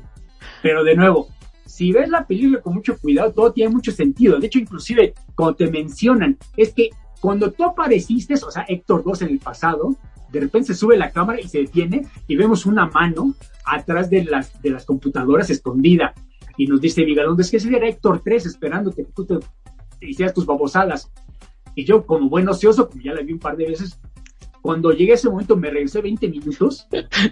Y sí, en efecto, si congelas el momento en que llega Héctor 2, en el momento en que se sube la cámara, antes de ver a Nacho Vigalón, es un medio segundo si ves una mano atrás de la computadora. Entonces, todo esto está filmado, o sea, no, no, se, lo, no se lo sacaron de la mano. O sea, de nuevo, como en el caso de, de, de, de, de perdón, que te acordarás que hay un montón de escenas que la primera vez que la ves ni siquiera te das cuenta que significan otra cosa hasta que la ves ya vas a ver. el final de la película y te regresas media hora, 45 minutos, te das cuenta, ah, sí es cierto, mira qué bien hecho está esto. Pues lo mismo pasa aquí, de nuevo, es puro guion. Todo esto ya estaba planeado, no está sacado de la mano. Entonces, bueno, ya para acabar la historia rápidamente, Héctor 3 se lanza tras Héctor 2, intentando que no mate a su propia esposa. Entonces, cuando lo intenta evitar, él es el responsable de pegar por atrás al coche donde viene Héctor 2 después de ver a la muchacha. Lo pega, le pega, perdón, y se cae, que es lo que hace que, que sangre en la cabeza y se tenga que vender la cabeza. Pero lo que no se da cuenta Héctor 3 es que él mismo, por chocar, se va fuera de control y choca contra un bote de basura que habíamos visto tirado desde el principio de la película. Entonces él queda inconsciente un rato. Entonces cuando despierta, te da cuenta, ah, pues Héctor ya, ya, ya pasó rato, ya se fue a hacer lo que iba a hacer, ya mató a mi mujer seguramente, y es cuando le habla a Nacho Vigalón y le explica, ¿sabes qué? Intenta detener a Héctor 2 porque no va a lograr lo que quiere, no, la va a regar peor. Entonces, él se va, pues mientras él cree que ya todo está perdido, se va a casa de, bueno, sigue en el bosque y se encuentra con la muchacha que habían encuerado, y como ella, como él no tiene vendas, no se da cuenta que es él, ¿no? Él nada más está golpeado, ah, oye, es que este tipo me está persiguiendo y quién sabe qué tanto. Ah, bueno, pues, y como él también está golpeado, pues confía en él, ¿no? Creo que a lo mejor él también fue víctima del de, enmascarado. Entonces se van a casa de Héctor 1 y ahí se da cuenta él, ah, mira, todavía no pasa esto. A lo mejor, a lo mejor él tiene la esperanza, no mató a mi mujer, sino que mató a esta mujer que ni siquiera sé quién diablos es, ¿no? Es una buena samaritana que me quiso ayudar, pero bueno, eh, mejor ella que mi mujer rápidamente. Entonces le dicen, no, es que este tipo te está persiguiendo a ti, o sea, está obsesionado sexualmente contigo, por eso te cueró. Entonces le corta el pelo, ¿para qué? Pues para que tenga el mismo peinado que su mujer. Entonces le pone el, este vestido rojo que, que es de su mujer, que es el vestido que tenía la mujer que cayó del techo hace rato. Entonces le dice, pues cuando yo te diga, tú salte corriendo, para que no te agarre este güey, o sea, Héctor 2. Entonces sale corriendo ella y por supuesto se repite lo que ya vimos hace rato, la persigue Héctor 2 y nada más escuchamos el grito cuando ella cae.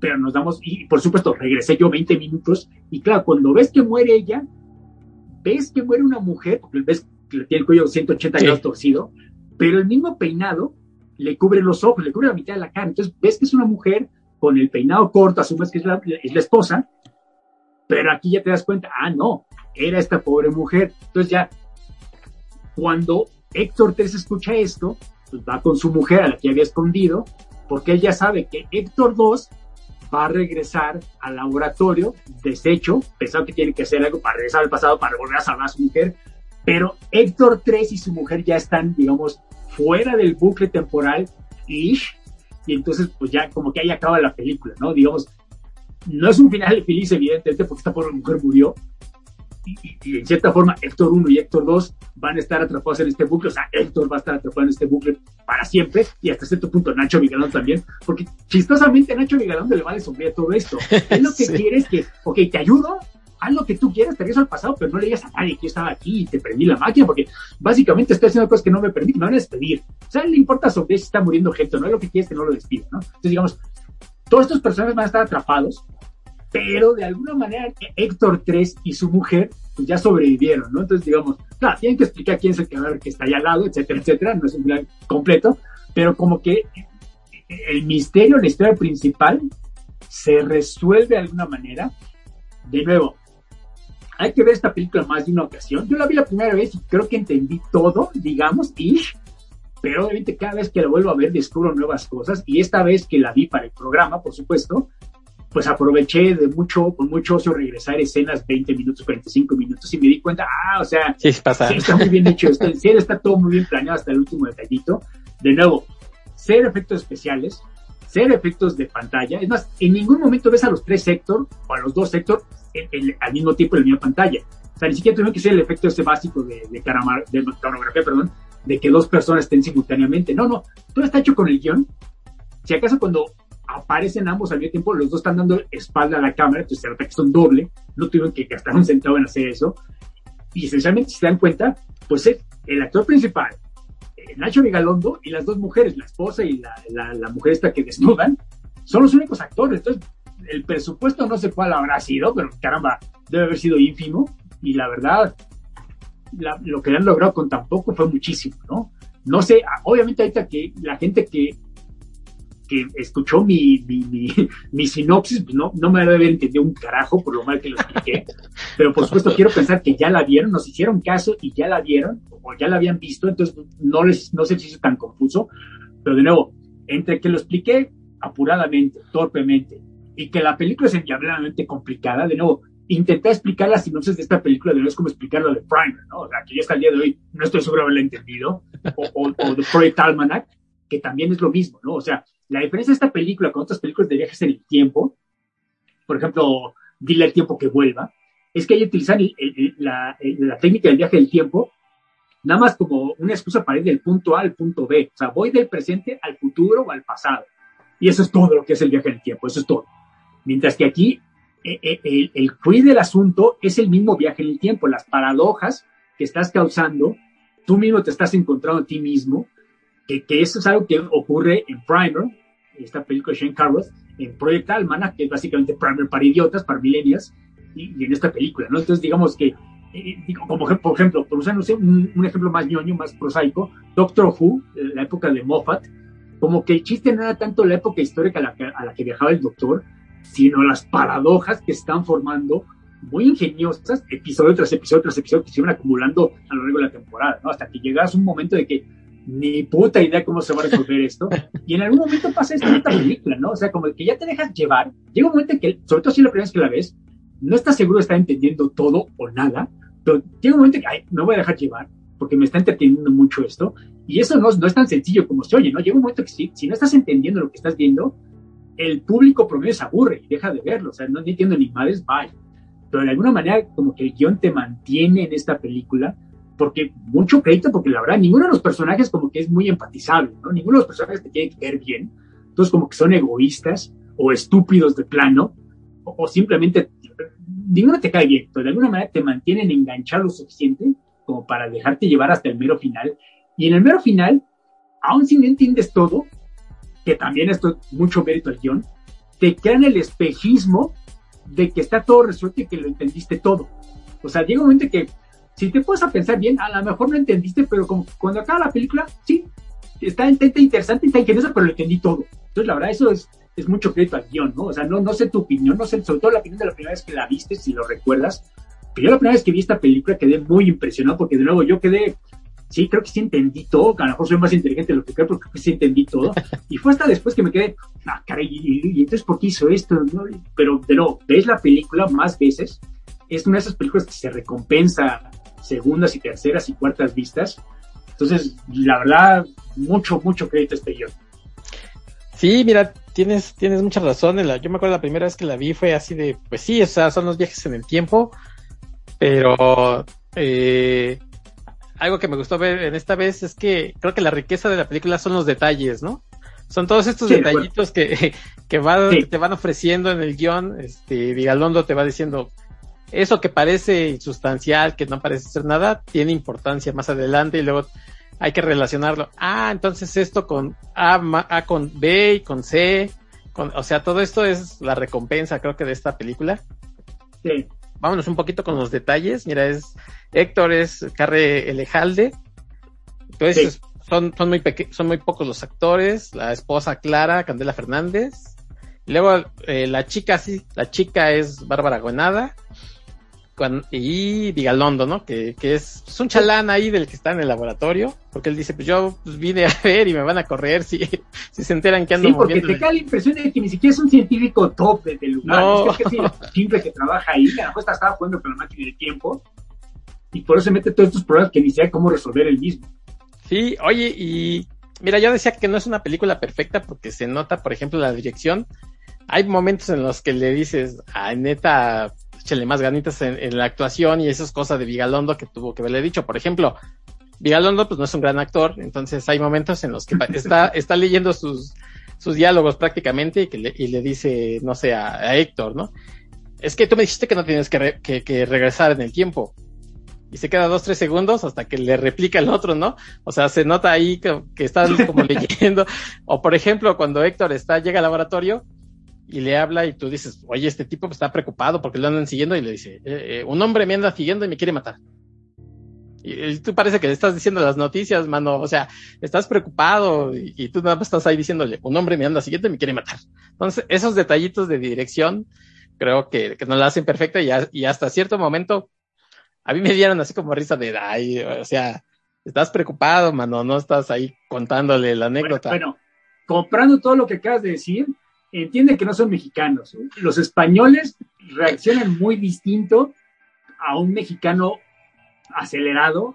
O sea, un español acelerado reacciona de distintas maneras que, que o sea, no mejor o peor, obviamente. Ok, la, de, la, de Héctor te la compro, pero la de Vigalondo leyendo los, los diálogos. Ah, bueno, bueno, bueno, pero Vigalondo, ahí puedes criticar a Vigalondo que quiso actuar él mismo cuando pudo haber contratado a un actor, ¿no?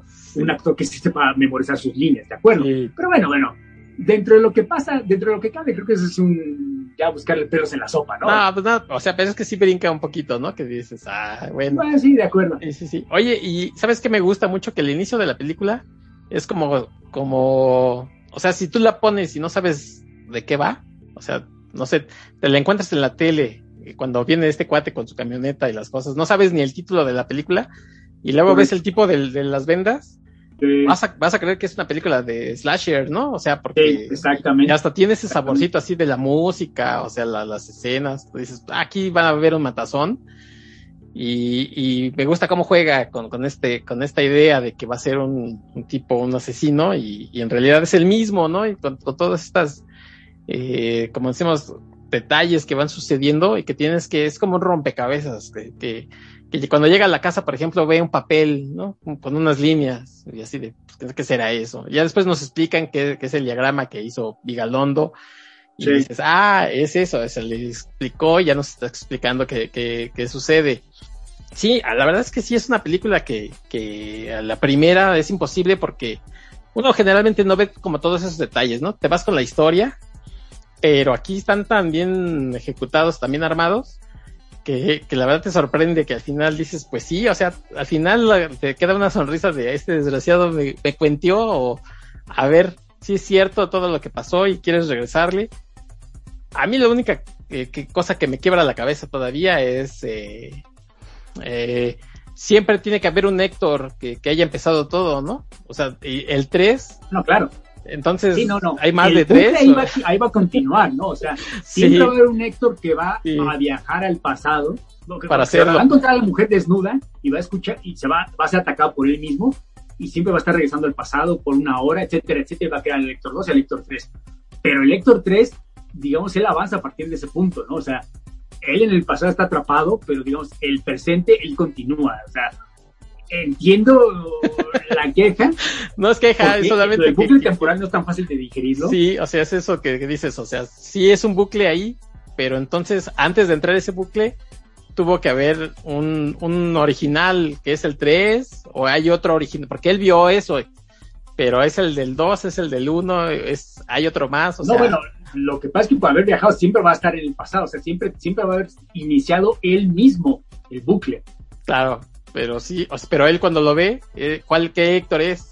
Él cuando ve ya la chica, por ejemplo, llega y ¿quién la puso así? O cuando se ataca, ¿qué Héctor es? Eh, Héctor 1 siempre es el que está en el jardín viendo a la mujer desnuda. Héctor 2 siempre es el que la está preparando para que la vea Héctor 1. Y Héctor 3 es el que llega al final a intentar salvar todo. Bueno, de hecho, eh, el mero hecho que se estén repitiendo, o sea, estén contando él mismo con sus versiones del pasado y del futuro, pero sin embargo no crea una paradoja, funciona muy bien, ¿no? Porque, digamos, logra salvar a su mujer por el simple hecho de que Héctor 2, o sea, Héctor 3 salva a su mujer porque Héctor 2 nunca supo si a la mujer era? que mató era su esposa o la chica esta de la bicicleta que se encontró en el camino. Entonces, digamos, no se crea una paradoja porque no es que haya cambiado el presente, no es que haya cambiado el pasado. No, él arregla todo. Cosa, pero ha cambiado la mujer. No, no, no. Siempre pasó eso. Entonces, esto le permite cierta libertad de acción, o sea, un poco limitada, pero sí, sí, cierta libertad de acción. No tiene que seguir el guion, como en la historia de Bradbury, puede alterar ligeramente lo que ocurre. Entonces, la verdad, hasta para evitar la paradoja, no solo para salvar a la mujer, sino para que funcione el guion en sí como, como guion, e, e, está muy bien pensada esa parte. Sí, es que aquí todo, todo lo que sucede es preparado por ellos, ¿no? Entonces, no, no es eh, que suceda aleatoriamente, sino se va preparando. Todo, todo lo que sucede, eh, aunque Héctor no lo sabe, ya está preparado en el tiempo, por él mismo. Claro. Sí, de hecho, exactamente. Héctor no es el que está, toma la labor de reproducir todo, porque uno se quedaría con la duda. Si Héctor 2 le hubiera hecho caso a Nacho Vigalón y se hubiera quedado en el laboratorio, como le dijeron, para no crear paradojas, sí. ok, entonces, ¿quién habría desnudado a la muchacha? ¿Quién habría atacado a Héctor? ¿no? a Héctor exacto, quiero decir. Exacto. Pero como Héctor es Héctor, siempre iba a hacer lo que, lo que hace Héctor en la película, que es salirse y, y desnudar a la muchacha y atacarse a, a Héctor 1. Y es que, como que tú, tú cuando, lo, cuando lo estabas platicando decías, cuando van en el carro, eh, la ve y dice, es que esta, esta muchacha es esencial para lo que va a suceder, no puedo dejar que se vaya, tengo que, que alcanzarla y después tiene que pasar lo que yo ya vi que pasó. O sea, Sí, es, si donde la gente común y corriente puede decir, ay, ya, ya me hice bolas, ¿no? Y nosotros, bueno, como hemos visto toda la vida este tipo de historias, podemos armarlo más fácilmente. Bueno, sí, pero ¿estás de acuerdo que cuando la ve en el camino, en la bicicleta, en la carretera, por primera vez, se le queda viendo y frunce el ceño porque la reconoce, de hecho se detiene. Sí, Pero en el momento, él no se baja del coche para ver, ven, ven, porque tienes que hacer todo esto. Es únicamente hasta que le choca. hasta que le pega. luego descubrimos que es Sector 3, Ujú. que le corta la cara y entonces se, se ven, se, se pone la venda sobre la cara y se ve en el espejo y, dice- y es cuando él se da cuenta. Ah, es que no es solo la muchacha la que acabo de ver, sino yo, yo era el que me ataqué. Entonces, Sí, cuando las él tijeras. toma como la, la, la obligación de repetir todo esto. Todo. Pero digamos, si no le hubiera golpeado Héctor 3, el coche, quién Sí. sabe si le hubiera dicho eso a, a- a- a la muchacha. ¿no? A ver, vente porque te tienes que desnudar. No, pues, ¿de qué me estás No, hablando, cabrón? Pues no. O- Pero oye, obviamente cuando... ahí hay un detalle en eso del carro. que- Ajá. que vemos como que le, le burbujea o le, le escurre, no sé, una especie de pus o de... eh, Eso sí ya no lo entendí. No, no, Ah, bueno, eso es... solo un detalle, ¿no? porque, bueno, lo que pasa es que cuando lo ataca Héctor 2 con las tijeras por primera vez, le corta el brazo. Sí, claro. Entonces cuando lo vendan, pues no sé, ya es que hay veces que sí, se está mezclando la pus con la sangre. Ah, quizá, de acuerdo, había quizá demasiado pus, la que está cayendo demasiado pus en, en- en la alfombra del coche. Quiero pensar que era más bien sangre, que tenía Sí. pus porque estaba infectada la herida. Y, Porque y- le pu- se pone la venda, pero no le ponen de- desinfectante ni nada. Lo que estaba cayendo era pus y sangre. Ahora, ¿me puedes preguntar qué tiene eso que ver con la historia? Sí, no, eso sí. Soy muy padre. sí, nada. no, nada. Creo que es O el sea, único si tú detalle que... a lo mejor eso es algo importante. O sea, tiene Sí. algo que ver la sangre, manchas blancas que están cayendo. Pero Goteando. simplemente es, es una escena que se ve bien, pero nada más. Y es que este tanque que en el que se mete, eh, la- hay una sustancia extraña, ¿no? Que, que, bueno, Sí. yo diría que es leche, ¿no? A lo mejor era para blanquearse leche, como sí, es Cleopatra. líquido blanco, en efecto. No sé si es líquido transparente hay mucha luz dentro del tanque, o literalmente es líquido blanco, Sí, pero puede en efecto ser. el tanque es blanco. Sí, aunque por ejemplo hay, hay una escena en la del Héctor, bueno, del Héctor que vemos meterse, en el que se ve eh, a través de un cristal, ¿no? Se ve a través de un cristal. Sí, si, fuera, si fuera blanca, a lo mejor no se vería. Entonces Claro. puede, puede ser transparente que con las luces se Bueno, blanca. si fuera leche, aunque fuera leche, digamos, un líquido blanco, y estás en contra del vidrio, pues sí te verías. O sea, estás rodeado del líquido blanco, pues sí se vería tu cara apretada contra el vidrio Ah, o claro. contra la pared del tanque, que es lo que últimamente vemos, ¿no? No sé si el tanque es transparente o simplemente, como estamos viendo la cámara, y está representando lo que está viendo dentro del tanque, de alguna manera, pero últimamente, pues se vería, ¿no? Sí. Ah, sí. bueno, estos son detalles que estamos buscando, ¿no? Pero, Es que ah, eso es es lo que que sucede con la película, ¿no? líquido es blanco, estás, ¿no? estás, ves la película y estás diciendo, ¿y entonces cómo pasó esto? Y, o sea, creo que eso es lo, lo agradable de este tipo de películas, que De acuerdo. te deja- lo entretenido, lo divertido, Sí. ¿no? Que ya la cuarta o quinta vez empiezas a fijarte, pues, ¿qué es ese barril de líquido que está echando Nacho Viganano? ¿Será leche? ¿Será semen? O sea, ¿qué es lo que está echando al tanque literalmente? no quiero saber cómo juntaron tanta cantidad. No, eh, oye, Yo mejor, tampoco, mi estimado, pero bueno, de nuevo son preguntas que uno se hace cuando Sí. está viendo las películas. oye, eh, pero, pero fíjate que algo que sí vi en esta vez es que cuando, cuando ya al final jala a la mujer, trae tenis. ¿Quién? La, la chica a la que jala, a la que Héctor Sí. Sí, los. Converse, claro. son Converse, entonces la, la esposa no traía Converse. Sí, eso, eso de hecho es una pista, ¿no? Pero Sí. te soy honesto, yo la primera vez que vi la película, No, yo. Hasta pues esta no me que... di cuenta de eso. Ajá, hasta esta Ahora, la última vez que la vi, sí me di cuenta, porque de hecho al principio, de hecho hay una escena cuando le quita, cuando la está des- desnudando ella inconsciente, que le quita los Converse Sí, antes de quitarle las calcetas. Entonces te das cuenta que ella trae Converse. De hecho, cuando vas en la, la ves en la bici, ve- ves los Converse luego, luego. Entonces, cuando, antes de que te enteres de la, la que muere, no es la esposa, sino la, la, la chava, sí me fijé que lo que jala son un par de piernas con Converse. sí. Eso quiero pensar que de hecho es una pista intencional que nos deja él. Sí, que, ¿no? es, que, es que no hay cabos sueltos en la película, ¿no? Bueno, Exacto. entonces mostrar eh, en una escena anterior tacones y después resulta que era la chica con Converse, hubiera sido Claro. un cabo suelto. Sí, porque tranquilamente te estás de acuerdo que pudo haber jalado a la mujer sin enseñarnos sus pies, o sea, si trae. Converse o zapatos de tacones, ver cómo cae y se mata, y eso es lo que le, habría importado al público, vete qué calzado trae. Pero vemos los Converse y yo asumo que es intencional, porque yo, en efecto, cuando la vi, ya, no- sé lo que estaba pasando, ah, claro, esta es otra pista, e- igual que la mano detrás de la computadora, que al principio no te das cuenta, ah, claro, aquí nos está dejando ver que no es la esposa la que, la que murió, es esta pobre mujer. Sí, y es que, eh, perdón por ser reiterativo, pero el guion ya lo vi, ya lo trae todo, ¿no? Y Sí. no, no deja nada ahí a ver de dónde lo hago después o se me ocurre. Este, este, esta historia, si uno lo ve, te repito, como cualquier otra historia, te puede divertir, pero cuando lo ves la segunda vez es cuando ya vas descubriendo esos detalles para ver si efectivamente todo lo que está sucediendo pasa como, como nos están contando. Entonces, eh, es, no, no es la- una historia tan clásica de viajes en el tiempo, como decías en eh, Pide el tiempo que vuelva, en donde se viaja, ¿no? Y ya se Claro. olvida, ¿no? Este, o sea, se está en el lugar y ya. Eh, volver al futuro se está en el lugar, tienes que regresar, sí, pero no pasa más paradoja aquí, sí, porque te estás encontrando contigo mismo y estás tomando decisiones que te están afectando y que sabes que ya de alguna manera sucedieron. Entonces, sí, sí es una historia más compleja, pero pues tampoco es eh, que a lo mejor no, no se entienda, ¿no? Eh, al final te quedan dudas y, y preguntas, pero, pero es, Sí, es lo divertido. Ya mencionamos hace rato la de, por ejemplo, la de Primer, de Shane Carruth, que es en cierta forma muy parecida a esta película, pero yo creo que esta era más complicada. No solo las, la- las paradojas están más revueltas, sino que Shane Carruth como que intencionalmente no quiso atontar, dumb down de- el, el guion, como se dice en Estados Unidos, sino que inten- intencionalmente lo hizo como si fuera escrito por ingeniero para ingenieros. Entonces Sí. todos los términos técnicos que escuchas en la película no, no son inventados, son verdaderos. Son reales, Y en sí. ningún momento se explica, o sea, uno tiene que ir casi casi influyendo a lo que se están refiriendo.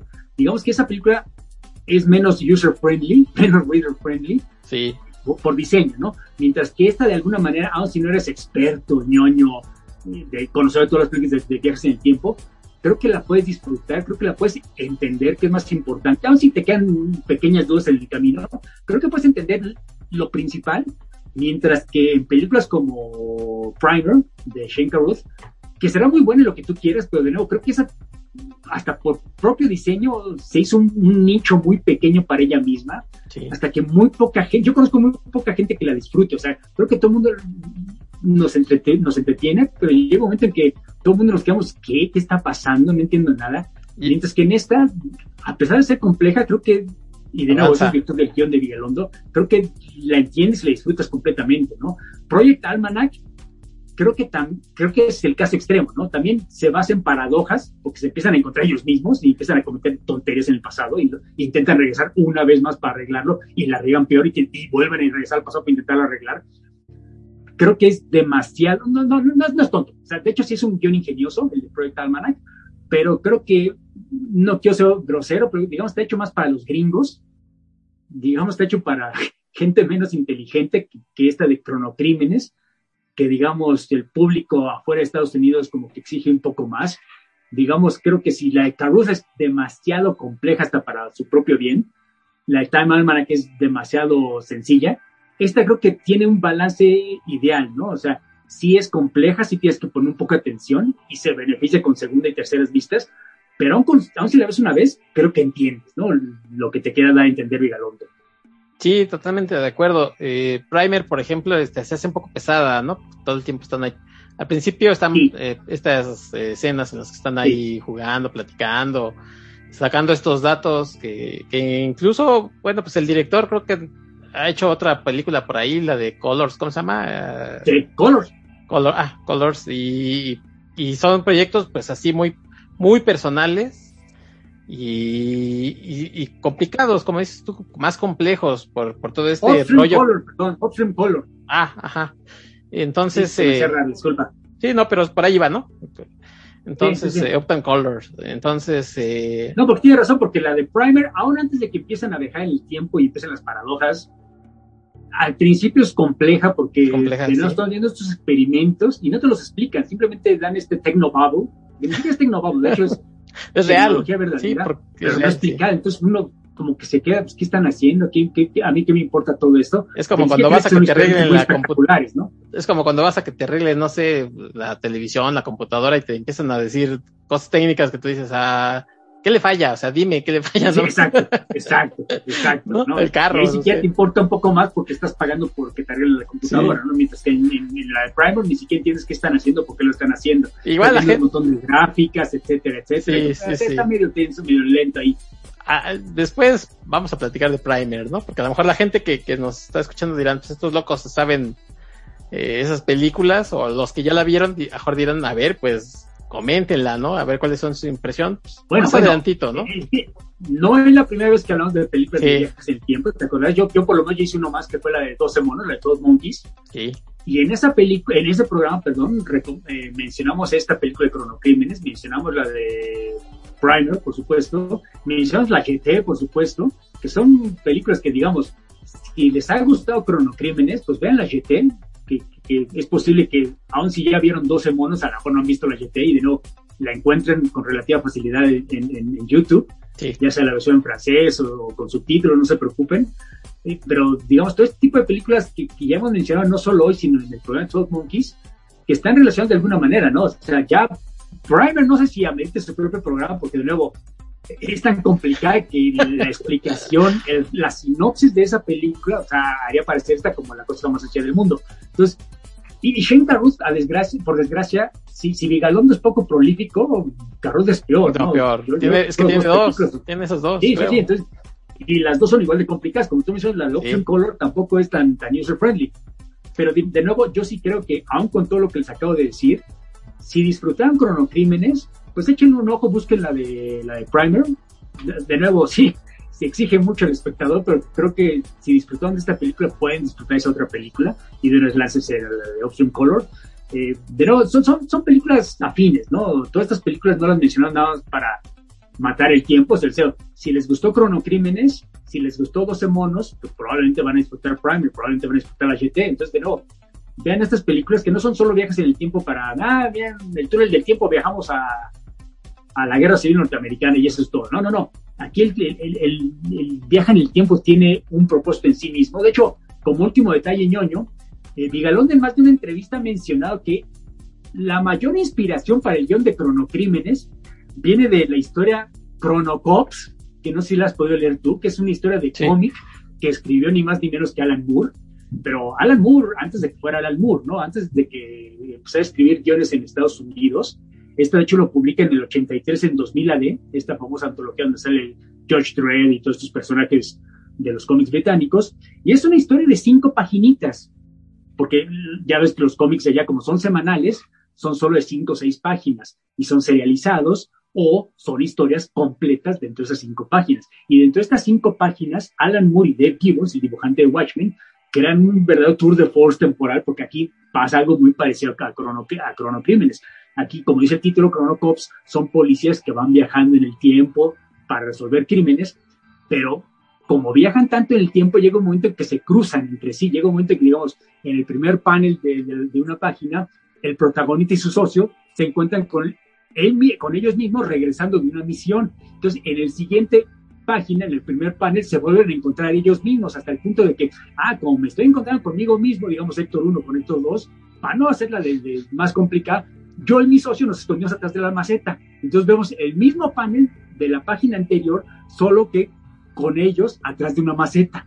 Y así se van acumulando más y más detalles porque siguen viajando en el tiempo y en el pasado y siguen regresando a la misma base policial, a la delegación de policía del tiempo y se vuelven encontrando una y otra vez. Entonces te das cuenta evidentemente que de aquí sacó la idea Vigalondo, pues porque básicamente es eso, ¿no? Que está regresando al pasado. En la historia de Alan Moore no es porque estén intentando arreglar algo, es simplemente porque como viajan tanto en el tiempo al futuro y al presente y eventualmente tienen que regresar a esta delegación de policías, pues están encontrando con el Héctor 1, con Héctor 2, con Héctor 3, Héctor ad infinito, ¿no? Entonces, de aquí agarra esta imagen tan, tan, tan visual, tan cautivadora de Alan Moore y de alguna manera le extiende a, a una película de hora y media. Obviamente no es la misma historia, ¿no? O sea, básicamente agarra la premisa de que se están encontrando ellos mismos con ellos mismos una y otra vez en el pasado y en el futuro, que es lo que agarra Vigalondo para esta película. ¿no? Yo, yo, si algunas se encuentran con ese cómic, obviamente ya no van a encontrar el cómic original de 2000 AD desde hace 30 años, pero hay un, hay un trade paperback, un recopilado que se llama Future Shocks, que, que, recopila todas las historias cortas de Alan Moore desde cinco paginitas, son, son un montón, la mayoría del libro tengo que pagar como 20, 30 historias, y ahí aparece Chronocops, que yo creo que de todos los Future Shocks que escribió y, y Twisted Time, Time Tales que, que escribió Alan Moore para 2000 AD, yo creo que es el más famoso. Sí, pues mira, eh, y también como siempre, eh, de la ciencia a la ficción al servicio de la comunidad. Desafortunadamente Cronocrímenes no está en algún servicio de streaming, entonces pues van a tener que buscarlo alternativamente. Uy, sí. Sí, y, y en su momento, cuando hagamos uh, Primer, Stream Color, pues también están en, algún, dice por ahí que, que, está en Movie, yo ni idea de qué servicio es ese, así es que para fines prácticos, pues tampoco está en las famosas, así es que. Y bueno, aquí. Todas tendrán que ver las alternativas. El podcast de la comunidad, ya saben, no, no, no endosamos la piratería, pero si ya saben cómo se meten con el, festival del tío Torrente, no necesariamente lo busquen como los cronocrímenes, búsquenlo como Time Crimes en inglés. Porque en inglés es más fácil encontrar los torrents que en español, por razones obvias, ¿no? Entonces, Time Crimes, no los cronocrímenes. Time Crimes en todo caso con paréntesis 2007 y lo van a encontrar en distintos tamaños, entonces ahí lo pueden encontrar. Y, y aquí en México también se conoció como Rewind. ¿La de Cronocrímenes? sí. Ah, no sabía eso. Mira, la historia cuenta yo tampoco, bueno, o sea, sí lo sabía, pero no lo sabía. Saludos, Beto Calvo, que, fue el que me comentó. En esa misma, fue la misma, fue la misma época de, de Rec. Entonces, pues para para venderla mejor decían después de rec, rewind, ¿no? Ah, mira, qué buen dato acá de sacar tú, bueno, más bien nuestro amigo Calvo. No sí, y, de hecho yo no me acordaba, me dice, ve, chécate los pósters y vas a ver que algunos dicen rewind. Y sí, algunos pósters dicen rewind. Y viene esta leyenda que, que, te comento, que me dijo Beto, después de rec, rewind. Muy bien, bueno, ah, pues ya saben, ya, ya les informamos todo. Cómo bajarlo, cómo conseguirlo y hasta cómo estaba en México. Sí, la, verdad es que sí se la van a pasar un rato entretenidos porque es una película que sorprende y estoy seguro que, más de, uno que nos esté escuchando va a decir, me la aviento otra vez para ver si es cierto que todo encaja, porque creo que esa es la maravilla de esta película, que encaja y, sorprende. Sí, porque estás de acuerdo que hoy en día, sobre todo hoy en día, las películas de Hollywood tienen tanto presupuesto tan, tan maravilloso, efectos especiales, pero que te dejan vacío, te dejan frío, si el guion está mal hecho, o sea, llega un momento en que te aburre, por más visualmente impactante que sea la película, te aburres con lo que estás viendo. Entonces siempre es bueno, ¿no? Cuando encuentras algo con bajo presupuesto, con mucho presupuesto, pero que se nota que le echaron ganas, que, está bien hecho, que le echaron, es una, es, es que es un trabajo de amor, como diríamos. Y, creo que si algo define esta película es eso, ¿no? Se notaba que el mismo Nacho Miguelón, por eso su primer cortometraje, largometraje, perdón, a lo mejor nunca iba a ser otro, nunca sabes. Cuando escribes tu primera novela, le metes todo, porque nunca sabes si vas a volver a publicar otra más. Y lo mismo pasa con las películas, ¿no? Porque son tan caras de hacer, es tan difícil convencer a la gente que te dé dinero para producir una, que pues, le metes todo, ¿no? Y todas las ideas que has tenido toda tu vida le, metes de una manera, le, le echas ganas a este más que ningún otro. Como tú mencionas, en, en Colosa a lo mejor ya se nota que tiene más oficio, como director Vigalondo, como escritor, como guionista, pero de nuevo, ya a riesgo de ser repetitivo, creo que esta es la mejor dirigida y la mejor escrita que ha hecho. Sí, totalmente de acuerdo. Y último dato, esta película está reportada que costó 40 mil dólares y recaudó más de 500 mil. Entonces, pues... ganó varios premios. Merecidos, sí, merecidos el dinero y, y, si ustedes, repetimos, pueden verla porque sí, son películas que, que luego no son tan conocidas comparando con 2001, pues no es nada conocida, entonces véala, Claro, por favor. claro. No, no, por ser producto de España, que no recibe tanta cobertura, tanta distribución aquí en México, o sea, no es culpa de los mexicanos, simplemente pues, si no está en el cine, pues no lo van a poder ver, no lo vamos a poder ver, ¿no? Entonces, pues, sí, por desgracia, mucha gente, por cada gente que ve la película de, de- de Batman, o sea, ni la, Claro.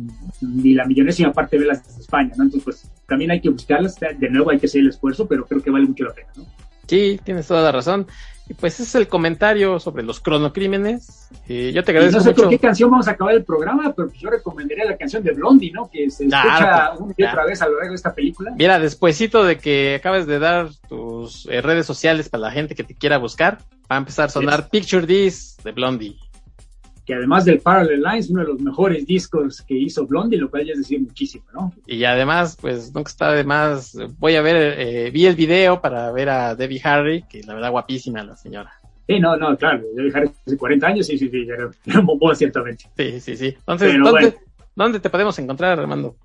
Pues bueno, ya saben, yo, yo estoy en Twitter todos los días como Armando0827, estoy todos los días hablando sobre películas, sobre series de televisión, sobre libros, sobre cómics, lo que sea que me encontré ese día. Y en Facebook, pues con, con mi nombre, Armando Saldaña Salinos, ahí me encuentran también todos los días, hablando básicamente de lo mismo, solo que obviamente me explayo un poquito más. Eh, ya saben, yo me encanta platicar con gente, denme su opinión de las películas que, que platico, Ah, no tiene que ser la mía opinión, de hecho me encanta escuchar la, la gente que tiene otra opinión que la mía. Entonces, pues déjenme ahí, ya saben, déjenme su comentario, déjenme su like, déjenme dinero, que mucha falta nos hace. Entonces, pues bueno, muchas gracias por escucharnos el día de hoy. Muchas gracias. aquí. Muchas gracias a ti, Armando. Ya saben, también pueden seguir las redes de la ciencia de la ficción en Twitter, en Facebook. Y síganos en los diferentes sitios de podcasting. Suscríbanse y denle like, por favor, para que eh, pues, además le llegue más gente este proyecto que hacemos con mucho gusto. Y como dicen, eh, Armando, pues déjenos dinero. También aceptamos tortibonos, lo que ustedes quieran. Ya está sonando por ahí. Sí, ya está sonando por ahí Picture This de Blondie. Así es que, pues con eso la dejamos y les agradecemos Nos mucho que callamos nos haya. está hablando Debbie Harry, exacto. Muchas gracias por habernos escuchado. Armando, vámonos. Vámonos. Bye. Hasta la próxima.